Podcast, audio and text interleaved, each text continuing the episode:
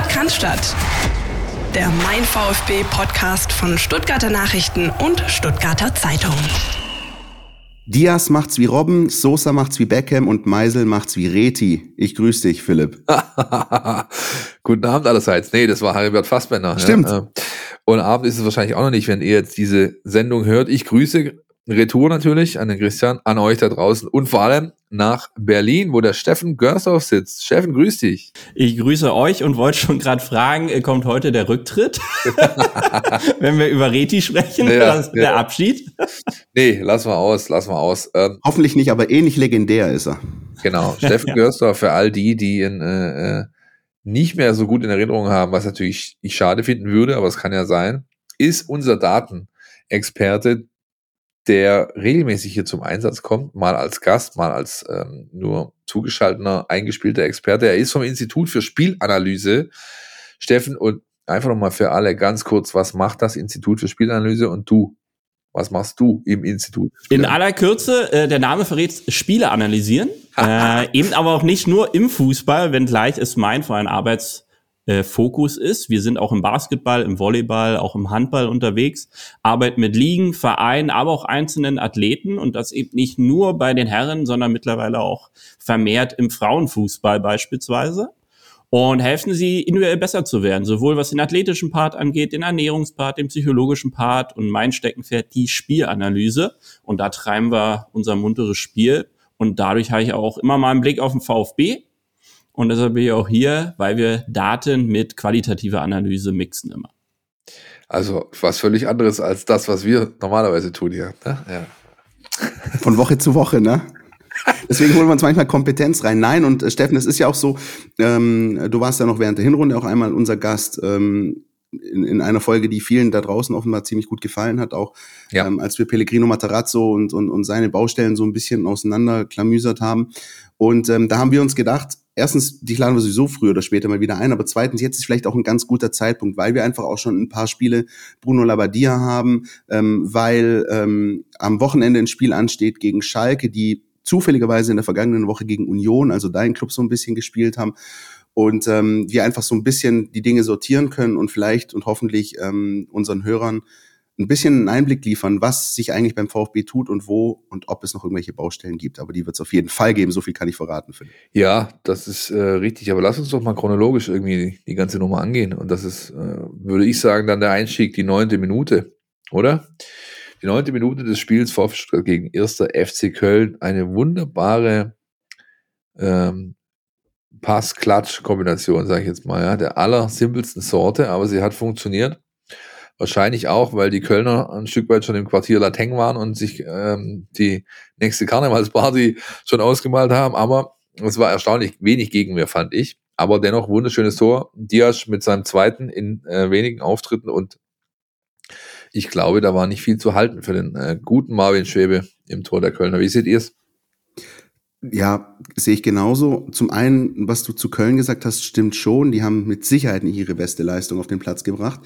Aber es hat sich so ein bisschen das bewahrheitet, ähm, was Jonas Bischofberger in der vergangenen Woche angekündigt hat und auch wir so ein bisschen gehofft haben, nämlich wenn es der VfB schafft, diese Körperlichkeit reinzubringen und dazu noch spielerische Finesse in der einen oder anderen Situation, dann kann das das werden. Und genau das hat dann eben in der neunten Minute wunderbar funktioniert. Ähm, der VfB hat von Anfang an gezeigt, wir wollen hier den ersten Dreier, ja, unter Bruno Labbadia in der Bundesliga. Wir sind hier zu Hause und ihr habt nichts zu bestellen. Und ich finde, das hat sich auch schon in den ersten Minuten so ein bisschen angedeutet. Ähm, und, und dann ist dieses Tor auch folgerichtig gefallen und war tatsächlich auch ein, äh, ein recht schönes, wie ich fand. Steffen, hast du auch so ein bisschen Iron Robben-Vibes gehabt? Äh, oder wie, wie ging es dir da? Absolut. Also erstmal äh, Tore schießen, in Führung gehen, war jetzt auch nicht unbedingt ein Handwerk, was der VfB in der Hinrunde äh, als sein eigen nennen konnte. Dazu noch eine Union als Assistgeber, also besser kann es ja nicht laufen äh, bei einem 1-0. Das ist richtig, über den werden wir noch ausführlich sprechen übrigens, über Genki Haraguchi, ja. Deshalb äh, halte ich mich da noch kurz. Äh, geiler Angriff. Also Einfachnummern, was ihr schon angesprochen habt. Das war einfachstes Fußballhandwerk, aber in Dynamik in der Box beim Gegner vollzogen. Und sowas kannst du immer wieder reproduzieren. Es waren ja nicht 18 Solo-Dribblings dafür notwendig, um hier in Führung zu gehen, sondern jeder hat sein Fußballhandwerk auf den Platz gebracht. Und das ist entscheidend, um mehr Tore zu erzielen. Ja, zumindest 10 von 11. Ja, also äh, hinsichtlich ähm, Solo-Aktion und äh, dann komme ich halt irgendwann bei Silas raus, wenn ich mir das Spiel dann seziere, da hat der schon zwei, drei Aktionen drin, wo ich denke, so, hm, das hat jetzt mit Mannschaftssport nicht viel zu tun gehabt, ja. Und ähm, mein, er hat prinzipiell ja auch eh ein Thema mit Vorentscheidung. Ja? Also der, der fängt ja eigentlich immer erst an, sich zu orientieren, wenn, wenn er einen Ball hat. Ja? Davor passiert nichts, ja. Schulterblick, wo bin ich, was kann ich machen, wer hilft mir, wer hilft mir nicht ist alles völlig raus. Der fängt im, gefühlt immer erst an zu denken, wenn er einen Ball am Fuß hat. Er spielt halt im Kopf wie ein Jugendfußballer. Ja, ja, genau. Also deshalb steht er auch ganz vorne, damit er am wenigsten hinten falsch machen kann, was die Arbeit gegen den Ball angeht. Ne? Wenn er schnell genug ist, ist er mal da. Und mit Ball gilt auch das gleiche. Wenn er mal schnell genug ist, ist er da. Das ist, das ist vollkommen richtig. Du siehst an ihm halt extrem, dass der halt keinerlei fußballische Grundausbildung äh, ähm, genossen hat, die einem europäischen Standard entspricht. Siehst du einfach. Ja, das äh, wird auch nicht mehr regelbar sein. Da musst du einfach versuchen, seine Stärken einzubauen und zu nutzen. Aber durch Training kriegst du das, glaube ich, nicht mehr raus. Ähm, ähm, ja, und wir kommen nachher, glaube ich, nochmal zu ihm, weil ich glaube, oder wir alle glauben, er wird auch auf Schalke eine tragende Rolle da vorne einnehmen. Und ähm, was ich noch ansonsten bemerkenswert fand in dieser, in den ersten ähm, 45 Minuten, dass du eigentlich äh, da auch wieder so einen typischen VfB gesehen hast, nämlich nach diesem Tor musst du den Sack zumachen. Ja? Einmal Silas, die, die, die Aktion, wo er ähm, ja, freigespielt wird und sich dann halt den Schuss noch hinkriegt, knapp, äh, äh, knapp nebendran. Und dann noch die, äh, die Chance von Diaz, der reinzieht in Arjen Robben-Manier. Schwäbe hält den dann oder wischt den über die Latte. Ähm, da könnte man eigentlich schon, ja, mit 2-0 in die Pause gehen, ehrlich gesagt. Muss es vielleicht sogar. Und interessant, Steffen, war es auch, das, was du gesagt hast, so saßen wir auf der Pressetribüne. Wir haben uns, die Kollegen haben sich angeguckt, sag mal, wisst ihr, wann wir das letzte Mal hier mit einer 1-0-Führung und einem halbwegs dominanten Auftritt in die Pause gegangen sind, ohne Gegentor, zu Hause? Also es war wirklich, da konnte keiner aus dem, äh, F, also schnell eine Antwort geben, weil es einfach niemand wusste. Ja, und ähm, dann später nochmal bei diesem direkten Freistoßtor, ich habe dann nachgeschaut, ähm, Sosas Tor in der zweiten Halbzeit, das zum Glück den, den, die Kölner völlig killt, weil die waren da dran dann. Ja, also die hatten schon ihre äh, Drangphase, trotz. Das war Philipp die wildeste Phase im zweiten ja, Durchgang. Ja, also direkt nach der Pause, ähm, da war so, ich glaube, allen im Stadion klar, jetzt fällt entweder das 1-1 oder das 2-0. Und äh, glücklicherweise ist dann eben das 2-0 gefallen. Dieses Tor fällt exakt elf Monate und ein Tag äh, nach dem äh, letzten direkten Freistoßtor, das hat ein gewisser Omar Mamouche gegen Augsburg erzielt, am 19.03.22. Und davor wiederum musste ganz Krasimir Balakov. In, in die Annalen wieder zurückgehen. ganz so schlimm ist es nicht. Ja, ganz so schlimm ist es nicht, aber es ist schon, also das ist ein langer, langer Zeitraum dazwischen. Ja, also auch da wieder was, wo, womit man als VfB-Begleiter nicht allzu oft umgehen muss, plötzlich ein direktes Freistoßtor und dann dazu noch so ein schönes. Ähm, der sich quasi angedeutet hat, weil wenn man das Spiel in Freiburg äh, noch im Hinterkopf hatte, identische Position. Absolut identische Position. Und ich frage ihn dann Postgame in der Mixtour noch, äh, Borna, ob er sich das extra gemacht hätte, dass er das rechte Eck wählt, weil die Woche davor das lange Eck aus seiner Sicht äh, gewählt und dann ist er eben aufs Kreuzeck draufgetitscht, der Ball. Und er hat gemeint, ja, ja, ich muss ja äh, schlussendlich was anderes machen. Nachdem letzte Woche das schief geht, also habe ich mir die kurze Ecke gewählt und dann hat er eben unten die Latte geküsst und fällt so ins Netz. Ein wunderschönes Tor. Gute Entscheidungsfindung. Ja. Und äh, er hat auch selbst sich noch geäußert nach dem Spiel, ne? Nicht äh, nur zu dem Tor, sondern auch generell auch zu der Begegnung, allem drum und dran. Ich würde sagen, da können wir an der Stelle auch ganz kurz reinhören, Philipp, oder? Absolut. Nimm es mal mit, überragender Freistoß, Zunge raus und rein das Ding. ja, Zunge ist immer raus, wenn ich schieße und wenn ich flankt, aber äh, ja, also letztes, letztes Spiel gegen Freiburg äh, leider Freischuss auf die Latte. Dieses Spiel äh, aufs Tor. Äh, ganz, ganz wichtiges äh, zweite Tor für uns, weil bringt viel Ruhigkeiten in das Spiel. äh, haben viel mehr Platz natürlich dann, weil danach Köln hat offensiv gespielt und äh, wir haben viele Chancen gehabt und dritte Tor gemacht und äh, ja, was kann ich sagen? Äh, ich bin sehr glücklich, dass äh, wir haben wieder gewonnen.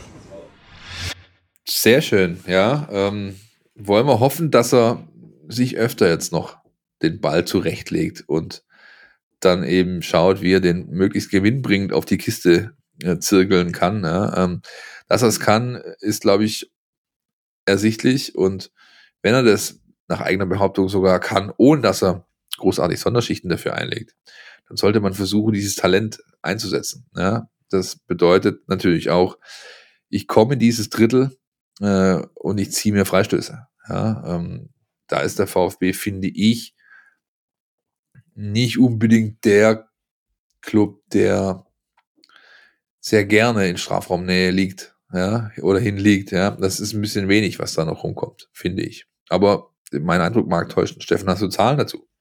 Ähm, in dem Sinne tatsächlich täuscht es, weil der VfB auch schon vor Bruno Labbadia immer zu den Top-Teams gehörte, was äh, Torschüsse angeht. Also, wenn wir mal bis Spieltag 15 äh, gehen, 209 Torschüsse, war Rang 4, ja. Katastrophal ist eben die Ausbeute. Ne? Also wir haben eine Conversion Rate von 11,6. Das ist weit über dem Bundesligaschnitt, wo knapp immer achter, jeder knapp neunte Schuss drin ist.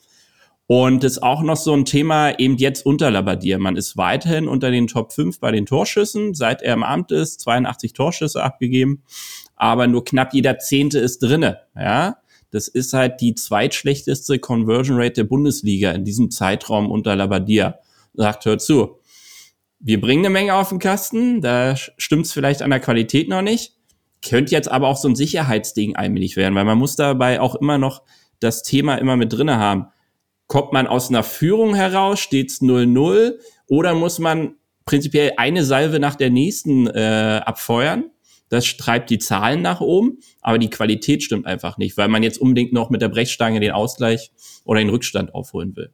Da hat ja dann aber äh, Tongi Kulibali positiv dazu beigetragen, die Zahlen ein bisschen nach oben zu drücken. Ne? Der hat, glaube ich, in der Saison noch nicht, nicht einen Torschuss abgegeben. Und jetzt am Samstag, sein zweiter Ballkontakt war der erste Torschuss und der saß. Ne? Ähm, leicht abgefälscht noch, oder? Habe ich das nur so wahrgenommen? Ja, leicht, leicht abgefälscht, aber ähm, verrückte Szene, weil ähm, er, wie ihr gerade schon angesprochen habt, Sekunden vorher das Spielfeld betreten hat. Ich meine, keine 30 Sekunden vorher. Ja. Er hat Geburtstag gehabt und dann gelingt ihm auch noch dieses Tor. Und was ich bemerkenswert fand, ähm, mit dem Blick aus der Kurve im Stadion, ist, ähm, wie Bruno Labbadia ausgetickt ist bei diesem Tor. Also nicht nur er, sondern auch die VfB Bank, aber er vor allem. Also Bruno Labbadia hat nicht mehr viel gefehlt zum Mittelkreis, als, als da das dritte Tor gefallen ist.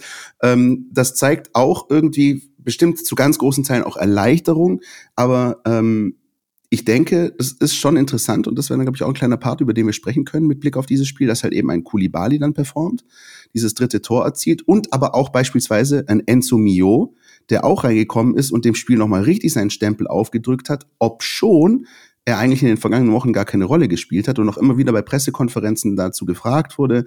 Ähm, Bruno Labbadia dann immer wieder beteuert, er ist da momentan ein bisschen weiter weg, er muss sich da mehr reinhängen, seine Chance wird schon irgendwann kommen und gegen Köln. Mio, Kulibali kriegen ihre Chance und nutzen sie, wie ich finde, ähm, ziemlich gut. Ja, also ich meine, die beiden waren abgeschrieben. So, ja, also nicht viele hatten sie komplett abgeschrieben. Ich meine, äh, Kulibali, Trainingslager, Performance, ja, erst ähm, Beef mit dem Trainer, dann den Sagadu vom Platz getreten und dann noch irgendwie bei der Einme Einwechslung im Testspiel äh, keine Schienbeinschoner gehabt und wieder zurücktrotten müssen und so. Also normalerweise. Er hat sich eingebracht, auf jeden er Fall. Er hat sich eingebracht, ja, mit, mit dem Vertrag, mit dem Vertrag, der im Juni äh, ausläuft, zum 30.06. Da ist natürlich normalerweise die Messe gelesen. Aber er hat sich zurückgearbeitet. Der Trainer hat das auch ähm, aus ihm rausgekitzelt. Und das ist für mich der zweite interessante Aspekt. Der gilt sowohl für Kulibali als auch für Mio. Man wirft dem Herrn Labadia ja gerne vor, äh, am auch virtuellen Stammtisch, der könne nicht mit jungen Spielern. Diese Auftritte am Samstag, die beweisen genau das Gegenteil. Wenn er nicht mit jungen Spielern könnte und sie nicht äh, am Schlafittchen gepackt hätte, woraufhin sie eine Reaktion gezeigt haben, weswegen sie dann eingewechselt wurden, dann, äh, ja, wäre das, wär das ja einfach gar nicht passiert. So. Also ich glaube, Bei Labadia ist es so, der hat zwar vielleicht keine wahnsinnig großen Visionen und kein großer Fußballphilosoph, aber er hat eine sehr klare Vorstellung, wie Profifußball organisiert werden muss. Ob das, äh, was ja dann vor allem erstmal aufschlug, dass der jetzt einen mehrstündigen äh, Arbeitsalltag da eingeführt hat, was ja Wahnsinnsvorstellung ist für alle anderen Werktätigen in diesem Land, dass es da eine klare Struktur und mehr als zwei Stunden Anwesenheitspflicht gibt. Zwinker Smiley. genau, stimmt mal ja hier damit eingehen, ähm, dass die daran sich auch mal wieder festhalten konnten. Also wir, also muss ja, wir haben gerade zwei Namen genannt, die die 25. Lebensjahr noch nicht überschritten haben. Ne? Also das sind am Ende des Tages hochbegabte Kinder, die jetzt im Rahmen einer Struktur sich wieder zurechtfinden können. Dann kriegst du auch noch einen älteren, erfahrenen Spieler wie Haraguchi noch dazu. Wie gesagt, da kommen wir ja noch drauf. Dass da jetzt sowas wie eine Leistungsstruktur mal wieder entsteht und eine Leistungsdynamik, in die man sich einbringen kann mit Qualität und man dann auch umso mehr angehalten ist, seinen Kram beisammen zu haben. Und es fängt beim Schienbein schon an, dass er da ist, äh, wenn es drauf ankommt, bis hin, dass man im Strafraum da ist, wenn es drauf ankommt und dann seine individuelle Qualität damit einbringt. Hat natürlich auch äh, eine negative Seite, diese Medaille, oder eine Rückseite. Und die heißt Lee Eckloff, ne, in dem Fall.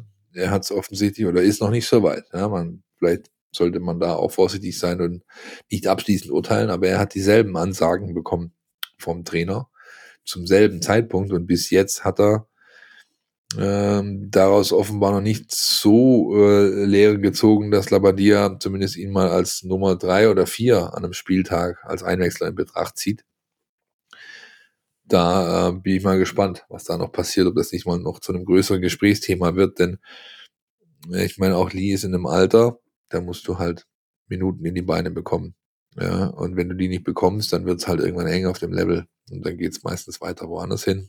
Und da böte sich dann halt der kommende Sommer an. Mal schauen. Wird, wird uns auf jeden Fall noch beschäftigen, glaube ich, das Thema. Definitiv. Ähm, wer seine Chance allerdings genutzt hat in den vergangenen beiden Wochen, das ist Fabian Bredlow, der dann erst in Freiburg kurzfristig ähm, für Flo Müller im Tor stand, dort seine Sache sehr solide gemacht hat, ähm, zwei Elfmeter-Tore kassiert hat, bei denen er übrigens bei beiden in, in der richtigen Ecke war. Ja? Also einmal aus seiner Sicht rechts unten, einmal aus seiner Sicht links oben, aber einfach zu gut geschossen von Herrn Grifo.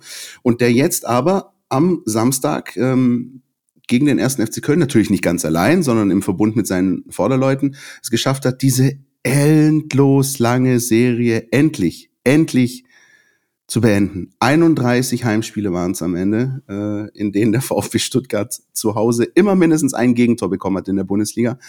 Und jetzt ging es 3-0 aus. Sicher auch, wie gesagt, ähm, zu großen Teil den Vorderleuten zu verdanken, aber es stand halt nun mal eben ein Fabian Bredlo im Tor.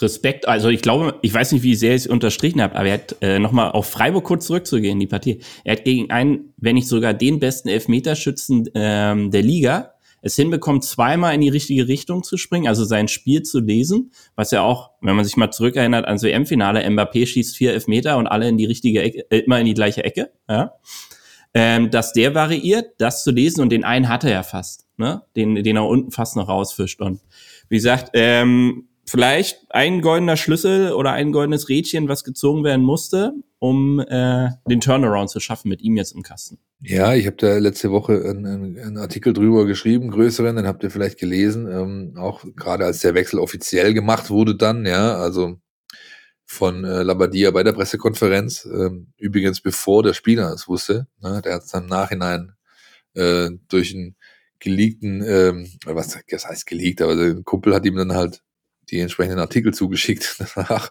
holt drin stand, Junge, du spielst am Wochenende, der wusste das noch gar nicht. Und ähm, ähm, ähm, ähm, ähm, jetzt habe ich den Faden verloren, weiß ich nicht, wo ich hin wollte. Aber er, hat er schon was Besseres vorher? Ja, nein, das nicht. Aber ich meine, du, ähm, du siehst halt, finde ich, einen krassen, äh, ich gucke ja immer, also ich habe ihn auch bewertet am Wochenende, ich habe ihm 2,5 gegeben äh, für das Spiel gegen Köln, obwohl er gar nicht so viel aufs Tor bekommen hat. Das, was er ähm, an Situationen abräumen musste, hat er souverän abgeräumt. Was ich interessant fand, ähm, war der Unterschied ähm, hinsichtlich der Ballaktionen, die er hatte im Vergleich zu Müller-Spielen. Bei Müller ist der Ball deutlich häufiger über Müller kursiert beim Spielaufbau. Bredlo ist gar nicht so, so viel eingebunden gewesen. Ähm, der hatte so, keine Ahnung, ich weiß nicht mehr ganz genau, das letzte Mal 75 oder so drauf geschaut, der hatte so um die 80 Ballaktionen. Ähm, ein, ein Müller hatte, hatte zu dem Zeitpunkt teilweise dreistellig. Ja, also das, das äh, hat ja, kann mehr, mehrere Sachen bedeuten. Ja, zum einen könnte es bedeuten, die Mitspieler vertrauen ihm nicht so sehr ähm, ähm, und spielen deswegen weniger über ihn. Das ist die negative Auslegung. Die positive, Steffen kann mich gleich wahrscheinlich komplett auseinanderbauen, was meine Argumentation angeht, aber die positive Auslegung ist die, ähm, dass die Mannschaft ähm, ja ein deutlich größeres Sicherheitsgefühl hat und dann im eigenen Ballbesitz im Aufbau viel mutiger agiert, weswegen der Ball erst gar nicht über ihn zirkulieren muss, sondern die Innenverteidiger wählen eher die vertikale Aktion oder eben das äh, häufigere Verschieben nach außen über Sosa äh, und äh, oder Anton, um dann nach vorne zu kommen. Ja, und äh, das fand ich einfach auffällig. Ja, und und ähm, die 2,5, glaube ich, die ich ihm gegeben hatte, hat er sich rundum verdient, weil er einfach einen soliden Auftritt hingelegt hat für jemanden, der Donnerstag noch nicht wusste, dass er spielt und ähm, überhaupt die letzten Jahre nicht allzu oft gespielt hat, ist das schon ähm, eine Hausnummer einfach gewesen. Das finde ich als geil, dieses sofortige Abrufen. Das ist ja auch Profifußball. Ne? Ja, also, genau. Kommst ja. rein, performst und gehst danach wieder entspannt duschen, ohne das Wissen zu haben, spielst du die Woche drauf wieder oder nicht. Und das muss man ja im Kopf auch erstmal klarkriegen. Wenn es da gelingt, dann klappt auch alles andere. Ja, auf die Zahlen berufen könnte also in dem Einzelfall auch darauf hinausführen, dass der VfB aus der Führung heraus agierte, dadurch der Gegner ja höher stehen musste, dadurch dahinter mehr Räume war, weshalb der Rückpass oder die, der Umweg über den Torhüter seltener der Fall war. Aber kann ja durchaus sein. Also ihr habt seit drei Spielen halt noch einen anderen Mittelfeldspieler, der eine andere Bank darstellt vielleicht. Ähm, ihr habt jetzt auch drei schnelle Spieler in der Offensive stehen die man tief schicken kann. Ne? Das war ja in der Hinrunde jetzt auch nicht zwingend immer der Fall, sondern eher der, die Frage äh, an den Arzt ging, wen haben wir denn, äh, dass wir sie bringen können. Und jetzt habt ihr äh, Silas vorne im Zentrum stehen. Ihr habt Fürich, der wahrscheinlich die beste Saison seines Lebens spielt, insbesondere auch vor allem im Trikot des VfB Stuttgarts.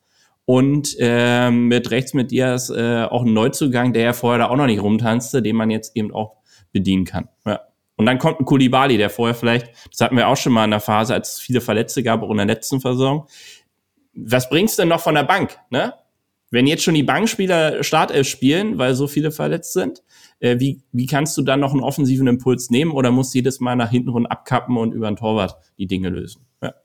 Und dieses dritte Tor, finde ich, ähm, zeigt auch das, was du gerade, Steffen, versucht hast, ein bisschen zu erklären. Also dieses, die Spitze schnell suchen, die Flügel suchen, die schnellen Flügel suchen. Genauso ist dieses Tor entstanden. Wenn man sieht, wenn man sich einfach nochmal diese 30 Sekunden anschaut, zwischen Kulibali betritt den Platz und Kulibali wird sehr schnell, sehr äh, stringent dort außen rechts angespielt und finalisiert dann mit ein bisschen Glück. Ähm, das ist, und ich glaube, deswegen hat sich auch äh, die Trainerbank so gefreut, weil das mit Sicherheit Teil des Matchplans war, vor allem dann aus der Führung hinaus. Und ähm, das ist, glaube ich, so ein bisschen die Geschichte dieses Heimspiels. Äh, Philipp, haben wir was vergessen? Ja, ich finde halt grundsätzlich, ähm, äh, wir hatten ja uns, ähm, glaube ich, letzte Woche schon drüber unterhalten und in der Redaktion intern diese Woche mehrfach drüber lustig gemacht, wenn noch einer von uns von irgendeinem VfB-Verantwortlichen das Wort oder den Satz, wir müssen uns belohnen zu hören bekommt, dann springen wir hier aus dem Fenster. Ja. Und ähm, jetzt ist es halt so gekommen. Ich fand das du hast in den Labadia-Spielen, wir haben es ja jede Woche auch behandelt und es ist natürlich schwierig, den Leuten nahezubringen, äh, wenn die Ergebnisse oder fehlen und oft und halt ergebnisbezogen diskutiert. Aber du hast halt in jedem Spiel gesehen, okay, da greifen Dinge. Ja, und es, und es waren halt immer nur Teilbereiche. Und deswegen hat es wahrscheinlich auch hinten raus nicht für ein Ergebnis gereicht. Und jetzt hast du ein Spiel gehabt, da hat halt je, nicht nur Teilbereiche gegriffen, sondern hat komplett das funktioniert, was sich das Trainerteam ausgedacht hat. Die Spieler kamen an ihre Bestleistung heran.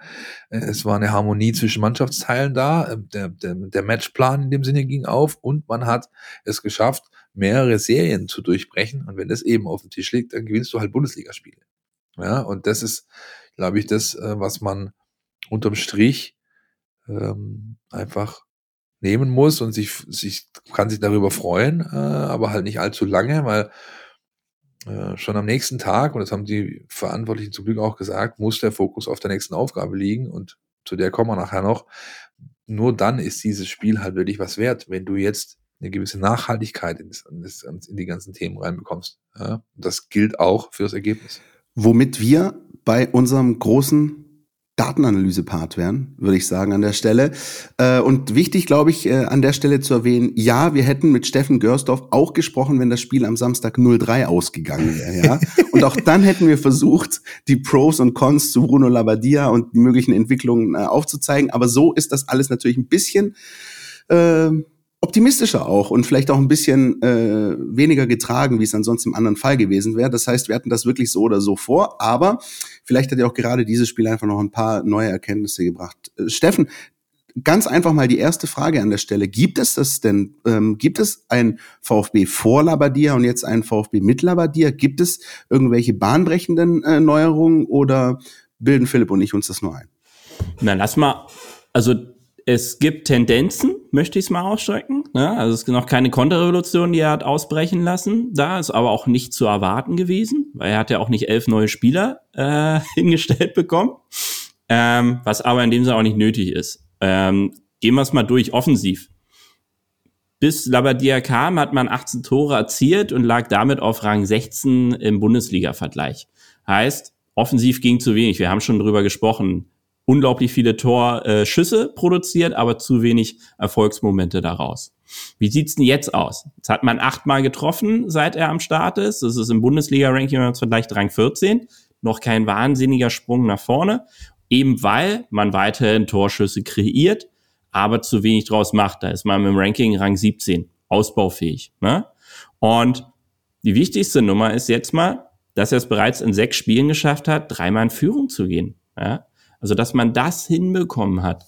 Jetzt muss man da auch am Output arbeiten. Da ist jetzt ein Sieg, ein Remis, eine Niederlage bei den drei Führungen mit dabei. Ne? Wie holt man mehr raus? Da geht man dann mal dann drüber dann fließend in die Defensive, weil wenn man in Führung geht, ist man schon mal nicht mal in Rückstand geraten, äh, 0-1. Ja? Und da ganz wichtiger Marker. Wir haben bis Labadia kam 197 Torschüsse zugelassen. Das ist so in etwa das Bundesliga-Mittel. Man ist genau über dem Durchschnitt. Der liegt bei 194 durch zugelassenen Torschüssen bis zum 15. Spieltag. So, jetzt ist man bei Labadia bei 65 zugelassenen Torschüssen. Das ist Rang 6 im Bundesliga-Vergleich. Da ist man sehr nah beieinander, aber vor allem ist man sehr weit vom Bundesliga-Durchschnitt entfernt. Der ist nämlich bei 72 zugelassenen Torschüssen. Und wenn man das dann mal so als Tendenz nimmt, er kriegt es hin, dass weniger auf den Kasten zukommt. Und da sind wir ja bei der Torhüter-Thematik. Der muss sich mit weniger Elend beschäftigen, was am Ende noch final auf seinen Kasten kommt und er seine Basics erfüllen kann da. Siehst, äh, Freiburg hatte nicht einen Torschuss, zumindest das Gefühl keinen, ja, außer den beiden Elfmetern. Aus dem Spiel raus hatten die nichts und Köln auch. Ähm, äußerst gering. Also das waren meine zwei davon einer direkt aufs Tor ja. in 90 Minuten. Das ist halt schon gut. Ja. Genau. Und was wir ja auch hatten, bis äh, Labadia seinen Dienstantritt hatte, wie gesagt, zehnmal in Rückstand geraten. In 15 Spielen ist halt ein Brett schon mal. Besonders hart, siebenmal davon vor der 15. Minute. Heißt, du gehst jedes Spiel mit dem Rucksack da rein, jetzt hinterher marschieren zu müssen. Und daraus sind eben aus diesen sieben frühen Rückständen allein vier Niederlagen resultiert. Und nur ein Sieg heißt, man konnte einmal richtige Comeback-Qualitäten an den Tag legen. Und die Schubumkehr gibt's halt jetzt schon mal. Also wir haben, äh, der VfB hat unter Labadia neun Gegentore in der Bundesliga kassiert. Nur dreimal vor der Pause. Ja, ich glaube auch nur einmal ganz früh oder so. Und aber sechs erst in der zweiten Halbzeit. Da kann man dann wieder dezidiert darüber sprechen. Woran hattet ihr legen, äh, dass es da noch Problematiken gab? Aber erstmal diese frühen Nackenschläge konnten erstmal ins Guard gedrückt werden. Das war ja so eine Art Matarazzo-Routine. Ne? Du, hattest immer, du hattest immer so drei große Checks, die du machen konntest ähm, bei einem Matarazzo-Spiel ja, oder bei einem VfB-Spiel unter Matarazzo. Erster Check war, Jüngste Aufstellung äh, nach äh, Durchschnittsalter der Saison. Check. Gegentor in den ersten 15 Minuten. Check. Niederlage. Check. Ja, so, das ist halt. Und alles davon geht zusammen Hand so ein bisschen, ja? ja, genau. Wenn du eine junge Truppe jedes Mal wieder äh, vor den gleichen Stein setzt und gucken runter und da liegt eine Schlange, lassen den Stein fallen und gucken nochmal runter. Und wenn du es ihnen nicht vermittelst, sich gegen, dagegen zu wehren, wird schwierig. Und sie scheinen allein. Oder es nicht vermittelt bekommst. Also ist einfach. Ja. Schwerpunkte. Ja. Worauf legen die? Legen die weiterhin Wert, nur die Offensive noch mehr zu benehmen, um halt da mehr rauszuholen?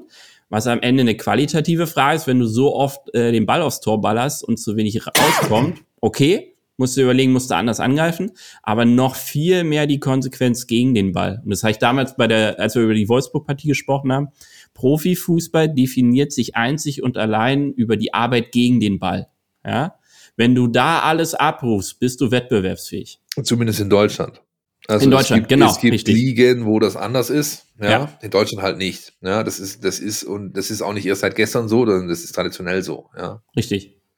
Steffen, ich erinnere mich aber, als wir über dieses Wolfsburg-Spiel äh, diskutiert hatten in der Hinrunde, eine Erkenntnis, die du da auch hattest, ist, ähm, Durchschnittsalter hin oder her, dem VfB fehlt Erfahrung. Also fehlt auch jemand, der weiß nicht, so Leitwolf-mäßig dann äh, möglicherweise die Fäden in der Hand hält. Wir haben so ein bisschen äh, uns zurückgesehnt nach einem Gonzalo Castro beispielsweise, ja, ähm, nur mal um einen Namen zu nennen. Und der VfB hat jetzt zumindest mal diese Erfahrung sich dazugeholt ähm, im Winter mit äh, Genki Haraguchi.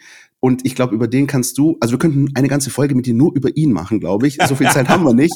Aber äh, erzähl uns doch mal, ähm, was ist er für einer? Äh, wofür ist er gerade bei Union möglicherweise immer geschätzt gewesen? Und was bringt er dem VfB?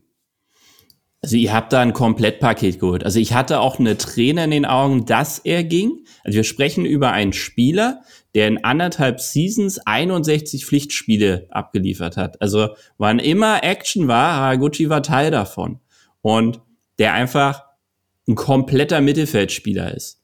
Das fehlte, ja. Also erstens der gegen den Ball und mit dem Ball seinen Dienst jedes Mal konstant abliefert, weil er auch die Erfahrung hat, ja, aufgrund des Alters, der Lebenserfahrung und auch der Profi-Erfahrung als solchen. Ähm, er ist ein Spieler, der das Spiel lenken kann, im Sinne von, wenn wir jetzt nur mal über Torschüsse sprechen, mal eine Zahl. Der hat jetzt drei Spiele absolviert, ist jetzt schon ähm, der Top, äh, Top 4 Player, wenn es darum geht, Torschüsse vorzubereiten, sowohl als Assist, also direkt vorbereiten, und Pre-Assist, äh, den Pass vor dem Assist zu liefern. Das hat er jetzt in drei Spielen schon geschafft. Davor ist nur noch Landsmann Endo und dann Chris Führig. Und ähm, da, das ist auch ähm, dann in dem Kontext zu sehen, dass das ein 1 zu 1 Ersatz ist für Naoya Hamada. Na, Hamada war, was Pre-Assists angeht, glaube ich, bei fünf, als er ging in der Gesamtsaison. Da war nur Mario Götze besser, der hatte zu dem Zeitpunkt sechs. Und Haraguchi hat es jetzt schon geschafft, in, in wenigen Auftritten in diese Region zu kommen. Ja, ähm, das ist definitiv auffällig. Was, was ähm, du noch vielleicht so ein bisschen äh, Ja, und vor allem, du musst ja auch mal sehen, also der kam als Stammspieler von Union, ja, wo man jetzt sich halt den Kader auch nochmal umgebaut hat, jüngere Ja. Spieler verpflichtet hat, weshalb er nicht mehr die großen Anteile bekommen hat. Es war nicht, weil er schlechter war, sondern weil es eine Veränderung der Vereinspolitik mittlerweile gibt. Ja? Und du holst einen Vollprofi aus dem einen Verein raus, setzt ihn bei dir rein, offensichtlich passt es auch menschlich, und er liefert sofort wieder. Das ist sensationell. Also nur mal, der war letzte Saison zweitbester Assistgeber bei Union. Äh, kein Zufall, dass er das auch bei Torschüssen waren. Ähm, wir machen jedes Jahr äh, eine Benchmark-Analyse, eine eigene. Und wir gehen darauf dann nicht nur immer diesen Gesamtwert, das ist dann wie früher mit Lewandowski, dann gibt's nur den Eintorjäger, der performt, der Rest ist angeblich nur Durchschnitt, sondern wir gucken wirklich, was machen sie mit der Zeit, wenn sie auf dem Platz stehen. Und da war der in allem halt Top 10, wenn es darum ging, Tore, äh, an Toren beteiligt zu sein, an Torschüssen beteiligt zu sein, in Athletik, in der Arbeit gegen den Ball, wenn es um Zweikämpfe geht, als auch ums Passverhalten. Ne? Du hast dir einen absoluten Vollblutprofi in den Kinderzirkus reingeholt, der den Laden jetzt auch wieder mitführt. Weil Das, so einen braucht auch Endo. schlägt, ja, absolut. Absolut. Und das schlägt sich auch in dieser MIP-Kategorie nieder, ne, die ihr immer anbietet, diese Most Involved Player, ne, wo du eben siehst, wie, wie viel Beteiligung hat ein Spieler in Prozent an eben den erzielten Treffern. Ja. Was ich noch finde, was, äh, was glaube ich noch fast noch höher einzuschätzen ist, als diese sofortige Integration und auch diese, diese, sag ich mal, Offensivqualitäten, die er nachweislich hat, ist das Lesen äh, des Spiels, was die Defensive angeht. Ich kann mittlerweile nicht mehr erzählen, wie viel heftige Rücksprints, also äh, nach hinten, Sprints nach hinten ich gezählt habe von ihm, die dann in einem wesentlichen Block enden oder in einer Grätsche, die ähm, ganz, ganz wichtig sind, um einen gegnerischen Angriff zu unterbinden oder eben im letzten Moment eben vom Torerfolg ähm, abzuhalten oder Torschuss abzuhalten. Da hatte der allein in Freiburg, glaube ich, drei oder vier Situationen. Ich denke so, Alter, den Weg, den hat halt bisher keiner gemacht in dieser Truppe, weil sie sich entweder zu schade sind, zu fein oder was auch immer. Den hat halt einfach keiner gemacht. Und der Typ mit 31, ja, international erfahren, ist sich nicht zu schade, 40, 50 Meter anzuziehen, um dann einfach mit einer soliden äh, Sliding Tackling äh, Grätsche einfach einen Pass abzuräumen. So. Der, das, das ist wirklich stark. Wirklich, wirklich, wirklich stark und außergewöhnlich, weil normalerweise ähm, es entweder eine Weile dauert, bis ein Spieler soweit ist, um sowas in der Mannschaft zu machen, oder erst gar nicht passiert, weil sie sagen, Moment mal, ich bin doch hier geholt worden, um hier den großen Zampano zu geben, ja? King Cass und so weiter und so fort. Warum soll ich mir jetzt die Hose schmutzig machen? Ey? Das sollen mal die anderen tun oder die Jüngeren oder wer auch immer, aber ich mach's nicht. Ja? Und das äh, sagt so viel über Mindset, über Charakter aus von, von einem Profisportler, das kannst du mit Gold eigentlich kaum aufwiegen. Führen durch Vorbild auf jeden Fall. Ja, also genau. ich hätte es jetzt eisernes Rückzugsverhalten äh, genannt, aber äh, das hat er ja schon vorher gehabt, deshalb ist er ja auch überhaupt dahin gekommen. Und bei Union war es auch schon zu Zweitliga-Zeiten, dass wirklich zehn Mann zurückrennen, wenn es einen Ballverlust gab. Weil alle auf dem Platz wussten, alleine lösen sie es vielleicht nicht. Wenn sie aber den kompletten Block wieder zurückschieben, hat der Gegner ein Problem, wo er eigentlich mit dem Konter dann hin will. Und wenn du es nur schaffst, diese Verzögerung herbeizuleiten, das ist auch im individuellen Zweikampfverhalten immerhin wichtig, im Englisch nennt man es Delay, äh, dass man den nur in eine Verzögerung reinbringt. Dann haben alle anderen ein bis zwei Sekunden Zeitvorsprung, um sich neu zu positionieren. Und dann kriegt der Gegner echt ein Problem. Ne? Vor allem, wenn es darum geht, dann längeren Angriffsfußball zu verteidigen. Und da war der VfB in der Hinrunde noch vor Labadia gnadenlos mies. Also sie haben, äh, was war das? 15 Gegentore im Positionsangriff des Gegners gefressen. Das ist Rang 18 gewesen. Und da ging es ganz schlicht darum, die Basics abzurufen. Wie verteidigen wir aus unserem Deckungsverband heraus? Heißt, attackieren wir eine Seitenverlagerung? Ja oder nein? Das sind dann so Fouls, die man mal nimmt, 40, 50 Meter vom Pla äh, eigenen Tor entfernt. Wo nix ist, da ist Wüste. Heißt, wenn man da auch mal reingeht in den Knochen, da pfeift der Schiri kurz, gibt aber keine Tickets, sondern nur einen Freistoß. Und so, damit zermürbst du zum Beispiel einen Gegner. Was beim VfB der Fall gewesen? Hochriskante Fouls an der Strafraumkante oder im Strafraum. Ja, und eine Union-Qualität ist es, ähm, genau diese Fouls eben zu nehmen. Ja, es ist die am meisten äh, faulende Mannschaft der Bundesliga ja. und sie steht damit äh, auf Platz zwei aktuell. Ja, Richtig. Das kommt ja nicht von ungefähr. Und wo wir nicht Top 3 sind, ist bei den Karten. Ja, deshalb. ich habe ich hab Ja. auch generell den Eindruck, dass ähm, wer sich bei Union durchsetzt, zumal jetzt auch in der Bundesliga-Zeit, das ist wie so ein wie so ein Schleuderwaschgang. Also wenn du wenn du es schaffst, da durchzukommen, dann weißt du auch, was Bundesliga heißt. Ich glaube, das ist auch der entscheidende Punkt, was Steffen vorher auch angedeutet hat. Deswegen hast du mit Genki Haraguchi einen, der weiß nicht nur, was wichtig ist generell auf seiner Position, sondern einen, der absolut weiß, worauf es in der Bundesliga ankommt. Und das ist etwas, was du halt bisher gerade in diesem Bereich beim VfB nicht immer hattest. Ne? Ähm, du hattest sehr, sehr viel Talent, du hast sehr, sehr viel Spielwitz auch, aber du hast halt nicht diese, diese Härte und diese und gesunde Härte, muss ich an der Stelle sagen, und vor allem auch diese Disziplin und dieses Verantwortungsbewusstsein. Ja, worauf kommt es an? Und das finde ich verkörpert Genki Haraguchi einfach äh, 1A. Das ist auch vor dem Hintergrund interessant, dass äh, wir vor kurzem mit Gerd Engels gesprochen haben. Jetzt fragt ihr euch alle, wer ist Gerd Engels? Wer ist Gerd Engels? Ja, Gerd Engels ist äh, zum einen der ehemalige Co-Trainer von Guido Buchwald bei den Urawa Red Diamonds. Zum anderen äh, mittlerweile ein in Niederrhein, glaube ich, ähm, ansässiger deutscher äh, Ex-Trainer, äh, Fußballexperte, der so ein bisschen auch ähm, äh, so Spieleragentur, Spielerbetreuung nebenher macht und unter anderem den Herrn Kobuyashi heißt er, glaube ich. Ähm, Dieser, dieser, dieser Schalke Offensivspieler, äh, der jetzt vom FC Düren, von dem Regionalligist plötzlich jetzt im Bundesliga-Kader gekommen ist und da spielt, den hat äh, Gerd Engels nach Deutschland geholt, unter anderem. Mit dem haben wir gesprochen über auch erstmal natürlich diese ganze Thematik, wieso äh, klicken Japaner in Deutschland so gut? Ja, das ist ja nicht nur beim VfB auffällig, sondern generell. Da scheint es ja irgendwie zu passen, von der Mentalität her, Kulturkreis hin oder her. Und äh, zum anderen wollten wir natürlich auch was über Genki Haraguchi wissen, den er damals bei Urawa aus der Jugend hochgezogen hat in die erste Mannschaft. Ja, unter Guido Buchwald. Und dann hat er seinen Weg gemacht. Und der äh, lustigerweise sagte, Haraguchi war eigentlich gar nicht so ein Spieler wie heute.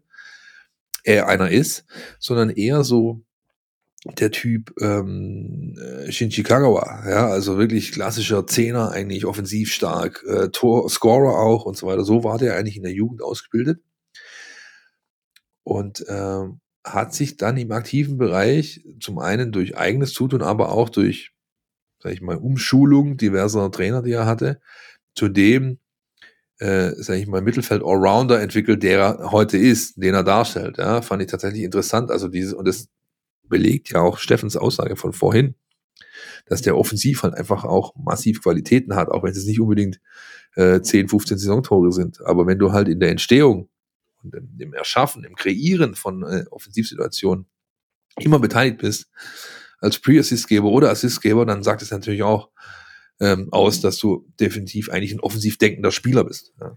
Siehe seine Position beim 1-0 gegen Köln. Also das hat ja fast schon soldoeske Züge, wie er einfach, ja. ohne sich viel zu bewegen, aber genau richtig stand und genau wusste, was er in diesem Moment äh, zu tun hat. Und auch das ist einfach eine Qualität, die du einfach mit der Zeit lernst.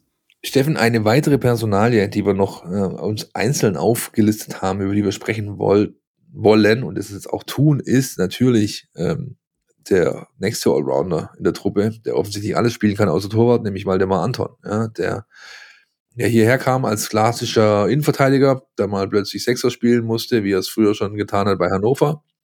Und jetzt, seit Labadia da ist, den neuen Rechtsverteidiger gibt, obwohl er eigentlich gar keiner ist. Und das auch, zumindest das mein Eindruck der letzten beiden Partien, vollkommen rechtfertigt. Also der macht da richtig starke Spiele, ja, auch wenn es jetzt keiner mehr wird, der mit 30 Sachen äh, die Linie runterknüppelt und dir und dir irgendwie ähm, 15 Flanken pro Spiel bringt, aber er macht halt eines, er macht diese Seite dicht. Ja. Und wenn man, äh, äh glaube ich, anschaut, wie der VfB seine Gegentore bekommen hat, dann war eben das ein Einfalltor in der bisherigen Saison. Das ist jetzt geschlossen. Ist das richtig, Steffen?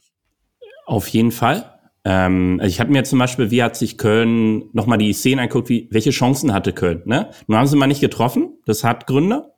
Und äh, die, die zustande kamen, muss man sagen, da schlummerten noch so die Probleme von der Vor-Labadia-Zeit auch mit. Erstens, die sind, glaube zwei von vier Chancen sind aus einem Einwurf entstanden, wo du sagst dazu, wie als VfB wollen wir denn solche Sachen attackieren, wie wollen wir uns positionieren?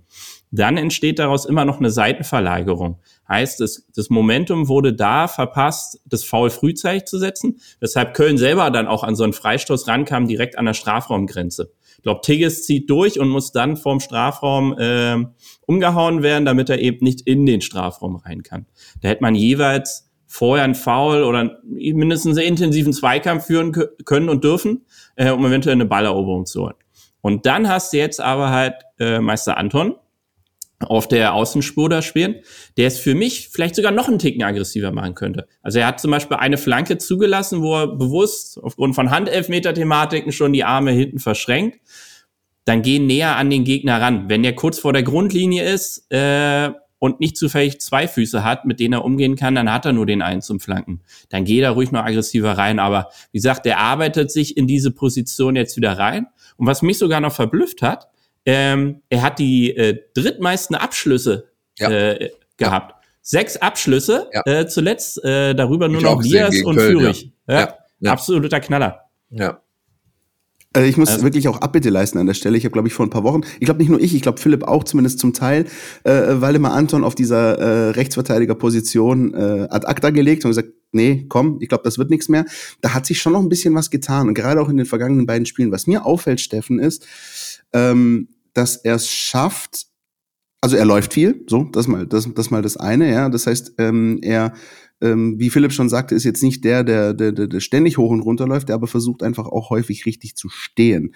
Ähm, ich finde ihn ganz wichtig, vor allem, und das ist etwas, was mir aufgefallen ist, hoffentlich fällt mir das am Samstag nicht auf die Füße, aber ich finde, er ist auch ganz wichtig, wenn es ums Verteidigen von Standardsituationen geht. Also auch da hat der VfB in Freiburg und gegen Bremen ähm, gegen Freiburg und Köln schon einige Standards zugelassen, aber die wurden nicht wirklich zur Gefahr. Und wir erinnern uns, Philipp, an Spiele auch in der Hinrunde, es gab dieses Bundesligaspiel eigentlich nicht, in dem nicht mindestens eine Ecke brandgefährlich wurde hinten. So, das hat der VfB geschafft abzustellen und ich glaube auch deswegen ist es einfach wichtig. Da steht Anton zwar jetzt nicht auf seiner klassischen Rechtsverteidigerposition, aber dass einer wie er eben auch da ist auf dem Platz. Ja, ich bin ja nicht umsonst so weit gegangen. Bruno Labbadia letzte Woche ähm, äh, versucht, äh, habe ich ja versucht, ihm reinzusingen, er soll einfach vier Innenverteidiger aufstellen hinten drin, ja, weil ich erinnere mich in der Pressekonferenz, weil das Potenzial halt da ist, so zu spielen bei den Spielern, die du hast. Ja?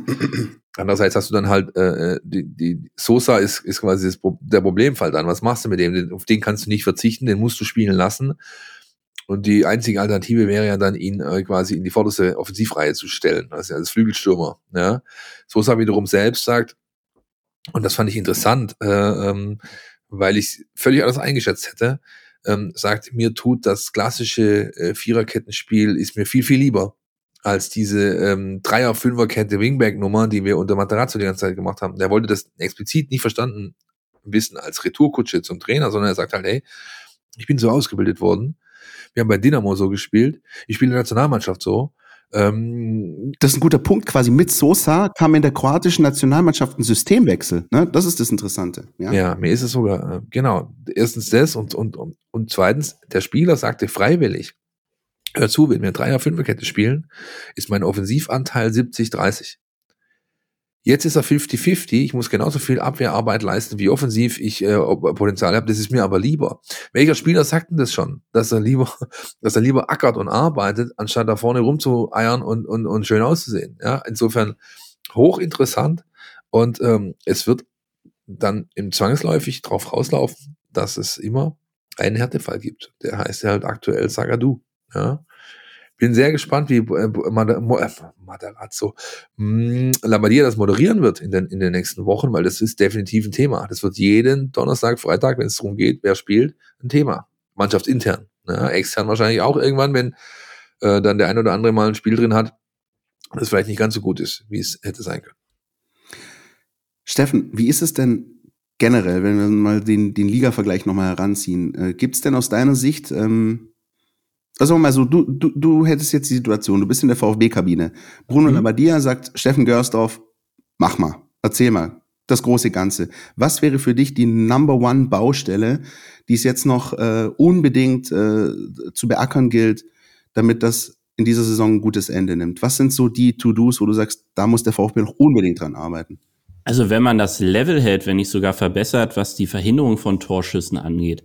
Und da muss man, glaube also diese Stringenz und Ernsthaftigkeit, die wir schon bei Haraguchi angesprochen haben, die ich auch im Endo durchaus attestieren würde. Ich glaube, der wird in der Rückrunde deutlich besser performen, als es in der äh, Hinrunde der Fall war, wo ich auch Aramada als den besten Mittelfeldspieler beim VfB gesehen habe, der dann jetzt lohnenswert verkauft wurde. Das muss unbedingt gestärkt werden, weil das ist der Schlüssel, da unten rauszukommen oder über diesen magischen Strich zu bleiben. Ich sage, also alle VfB-Fans sollten an ihrem Cardio-Training arbeiten, weil ich erwarte einen ähnlich dynamischen letzten Spieltag, ja, wie in der Vorsaison. Da, wer eine Pulsuhr damals um hatte, kann ja nochmal den Ausgangswert raussuchen, um sich darauf vorzubereiten.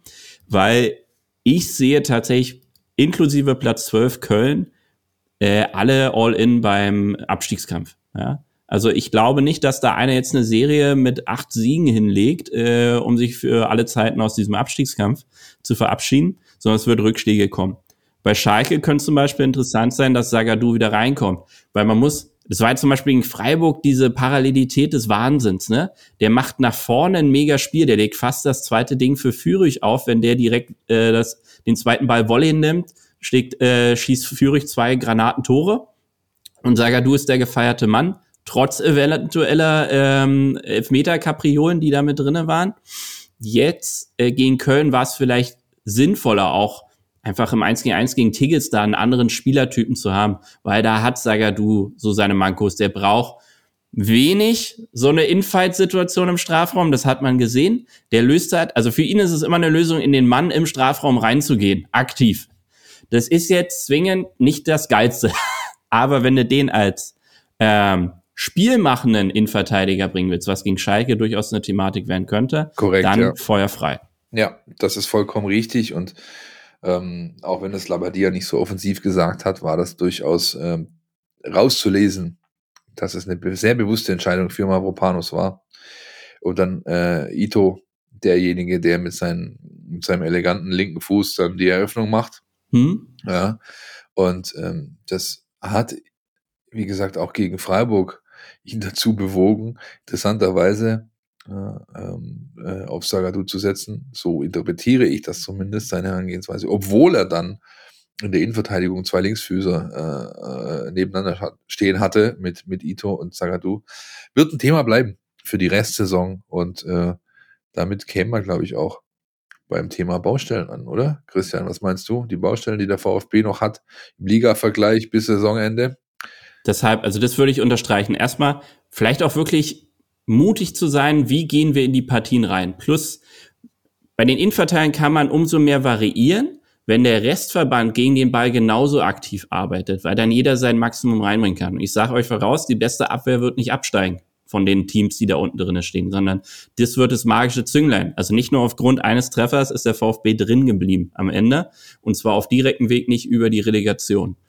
Und wenn man es dann hinbekommt, dass die, die vorne da offensiv seine Chancen bekommen, fit sind, ja, und zwar erstens die ersten drei, wenn wir jetzt mal über das System sprechen, das jetzt gegen Köln performt hat, wenn die drei konstant spielen, plus ein Kulibali und wer da noch alles noch mit in der Hinterhand ist, auch fit von der Bank kommt, dann kannst du da eine Energie entfalten. Das war damals bestimmt die Misslintat-Idee, immer diese Jungs da auch mit reinzubringen, die diese Pace haben.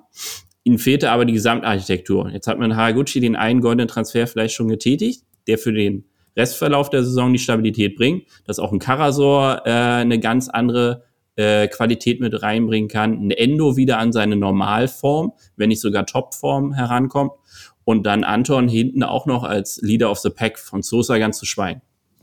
Jetzt hast du es ja vorher schon ein bisschen angedeutet, aus deiner Sicht ähm, stecken da noch recht viele Teams mit hinten drin, ja. Ich glaube, Philipp sagt auch seit ein paar Wochen schon, ähm, denk auch trotzdem immer mal auch noch an die Bremer da oben, wer weiß, was da noch irgendwie passiert und und und. Jetzt momentan sieht es ja in der Tabelle so aus, der VfB ist jetzt durch diesen Sieg auf 14 gesprungen. Das kann sich auch wieder schnell ändern. Also wenn es blöd läuft, bist du am Samstagabend wieder 17. Und das wird auch ein Marathon, das betont Bruno Labbadia ja immer. Aber trotzdem, wenn wir jetzt mal beispielsweise uns diese, diese blau-weiße Wand da hinter dem VfB anschauen. Ne? Hoffenheim, Schalke, Bochum, ähm, Hertha. Gibt es aus deiner Sicht ähm, etwas, was den VfB da möglicherweise, ähm, äh, ich will nicht sagen hervorhebt, aber gibt es etwas, wo der VfB einen entscheidenden Schritt machen kann, um diese Mannschaften hinter sich zu lassen? Rein ergebnistechnisch finde ich es beispielsweise wichtig, ähm, dass, dass Bochum einfach mal wieder ein Heimspiel verloren hat. Ja, also, dass die gegen Freiburg 0-2 verlieren, dass die nicht wirklich denken, so, wir, wir, wir können zu Hause jetzt wirklich alles machen. Ähm, also, es gibt bei vielen, vielen Vereinen so Ups und Downs und ich ja, ich tue mich schwer und deswegen freue ich mich, dass du da bist. Ich tue mich schwer rauszulesen, wo der VfB möglicherweise so einen Joker haben könnte im Vergleich zu den anderen. Hm, kommen wir mal von den äh, einfachen und gehen zu den komplexen Themen. Was ist der aktuelle Lauf? Du hast schon angeschnitten. Bochum äh, war geführt schon wieder auf dem Weg im Europapokal, wenn man so die Ergebnisse gesehen hat, und sind jetzt wieder zurück in der Realität mit zwei Niederlagen am Stück. Formstärkstes Team im Tabellenkeller ist Schalke 04 mit 4 mal 0-0 ne? Ähm, spricht über die Qualität und Stabilität dort unten. Hertha hat jetzt einen Achtungserfolg und eine gute Leistung trotzdem vors Brett bekommen, sind für mich weiter ein direkter Abstiegskandidat. Ist die Gesamtmengelage da. Mal gucken, ob man irgendwie einen Sprung auf Relegationsplatz wieder packt, ist dann aber das Rattenrennen um genau diesen Posten da. Hoffenheim für mich gefühlt komplett lost. Also, die haben jetzt Matarazzo geholt. Ich hatte es ja scherzhaft im internen Gespräch genannt, könnte der entscheidende V-Mann äh, nach Kempf bei der Hertha sein, äh, der euch auch den Klassenerhalt beschert. Die Frage, kriegt man da die Schubumkehr hin? Sie haben, jetzt falsches Wort, aber sie haben einen Hoffenheimer zurückgeholt da, ähm, der vermeintlich die Idee des Fußballs da mitträgt. Ähm, die Frage ist, ob er das mit dem Kader da hinbekommt. Steffen, könnt ihr mir das ein bisschen oder kannst du mir das ein bisschen veranschaulichen? Philipp sagt mir das auch immer, wenn wir manchmal in der Kantine beim Essen sitzen, sagt er zu mir auch Hoffenheim, vergiss es. So, no way.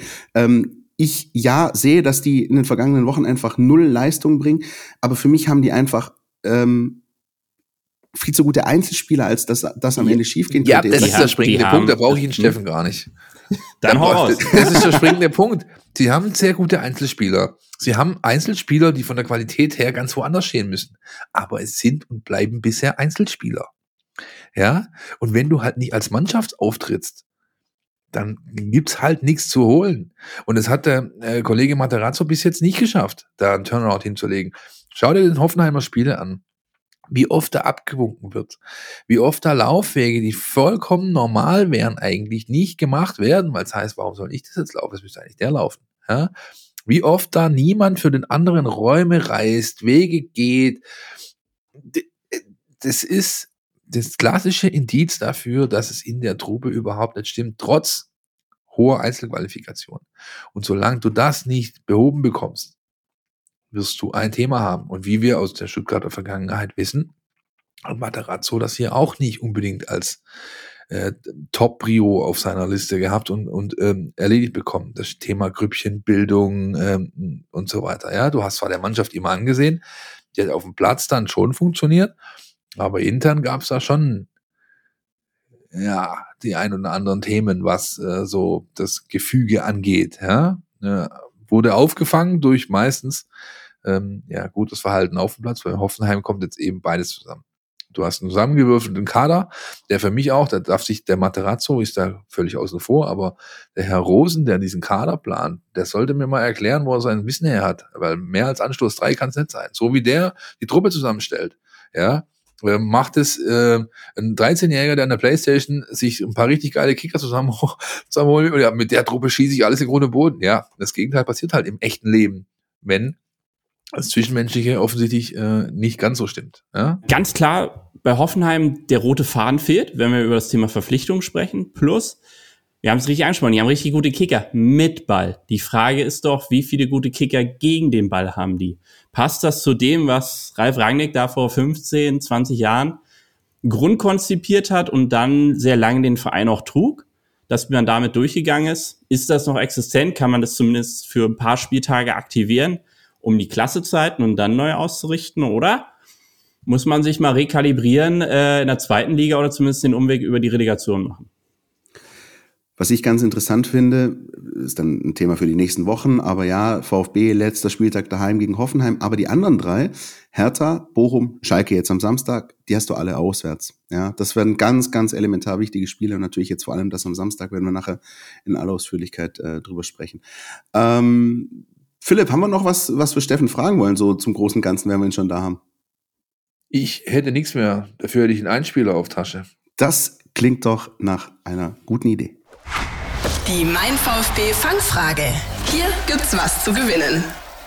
Ein Servus von mir, Marz, an alle Podcast-Hörerinnen. Ich würde gerne einmal zwei von euch am kommenden Samstag, den 24.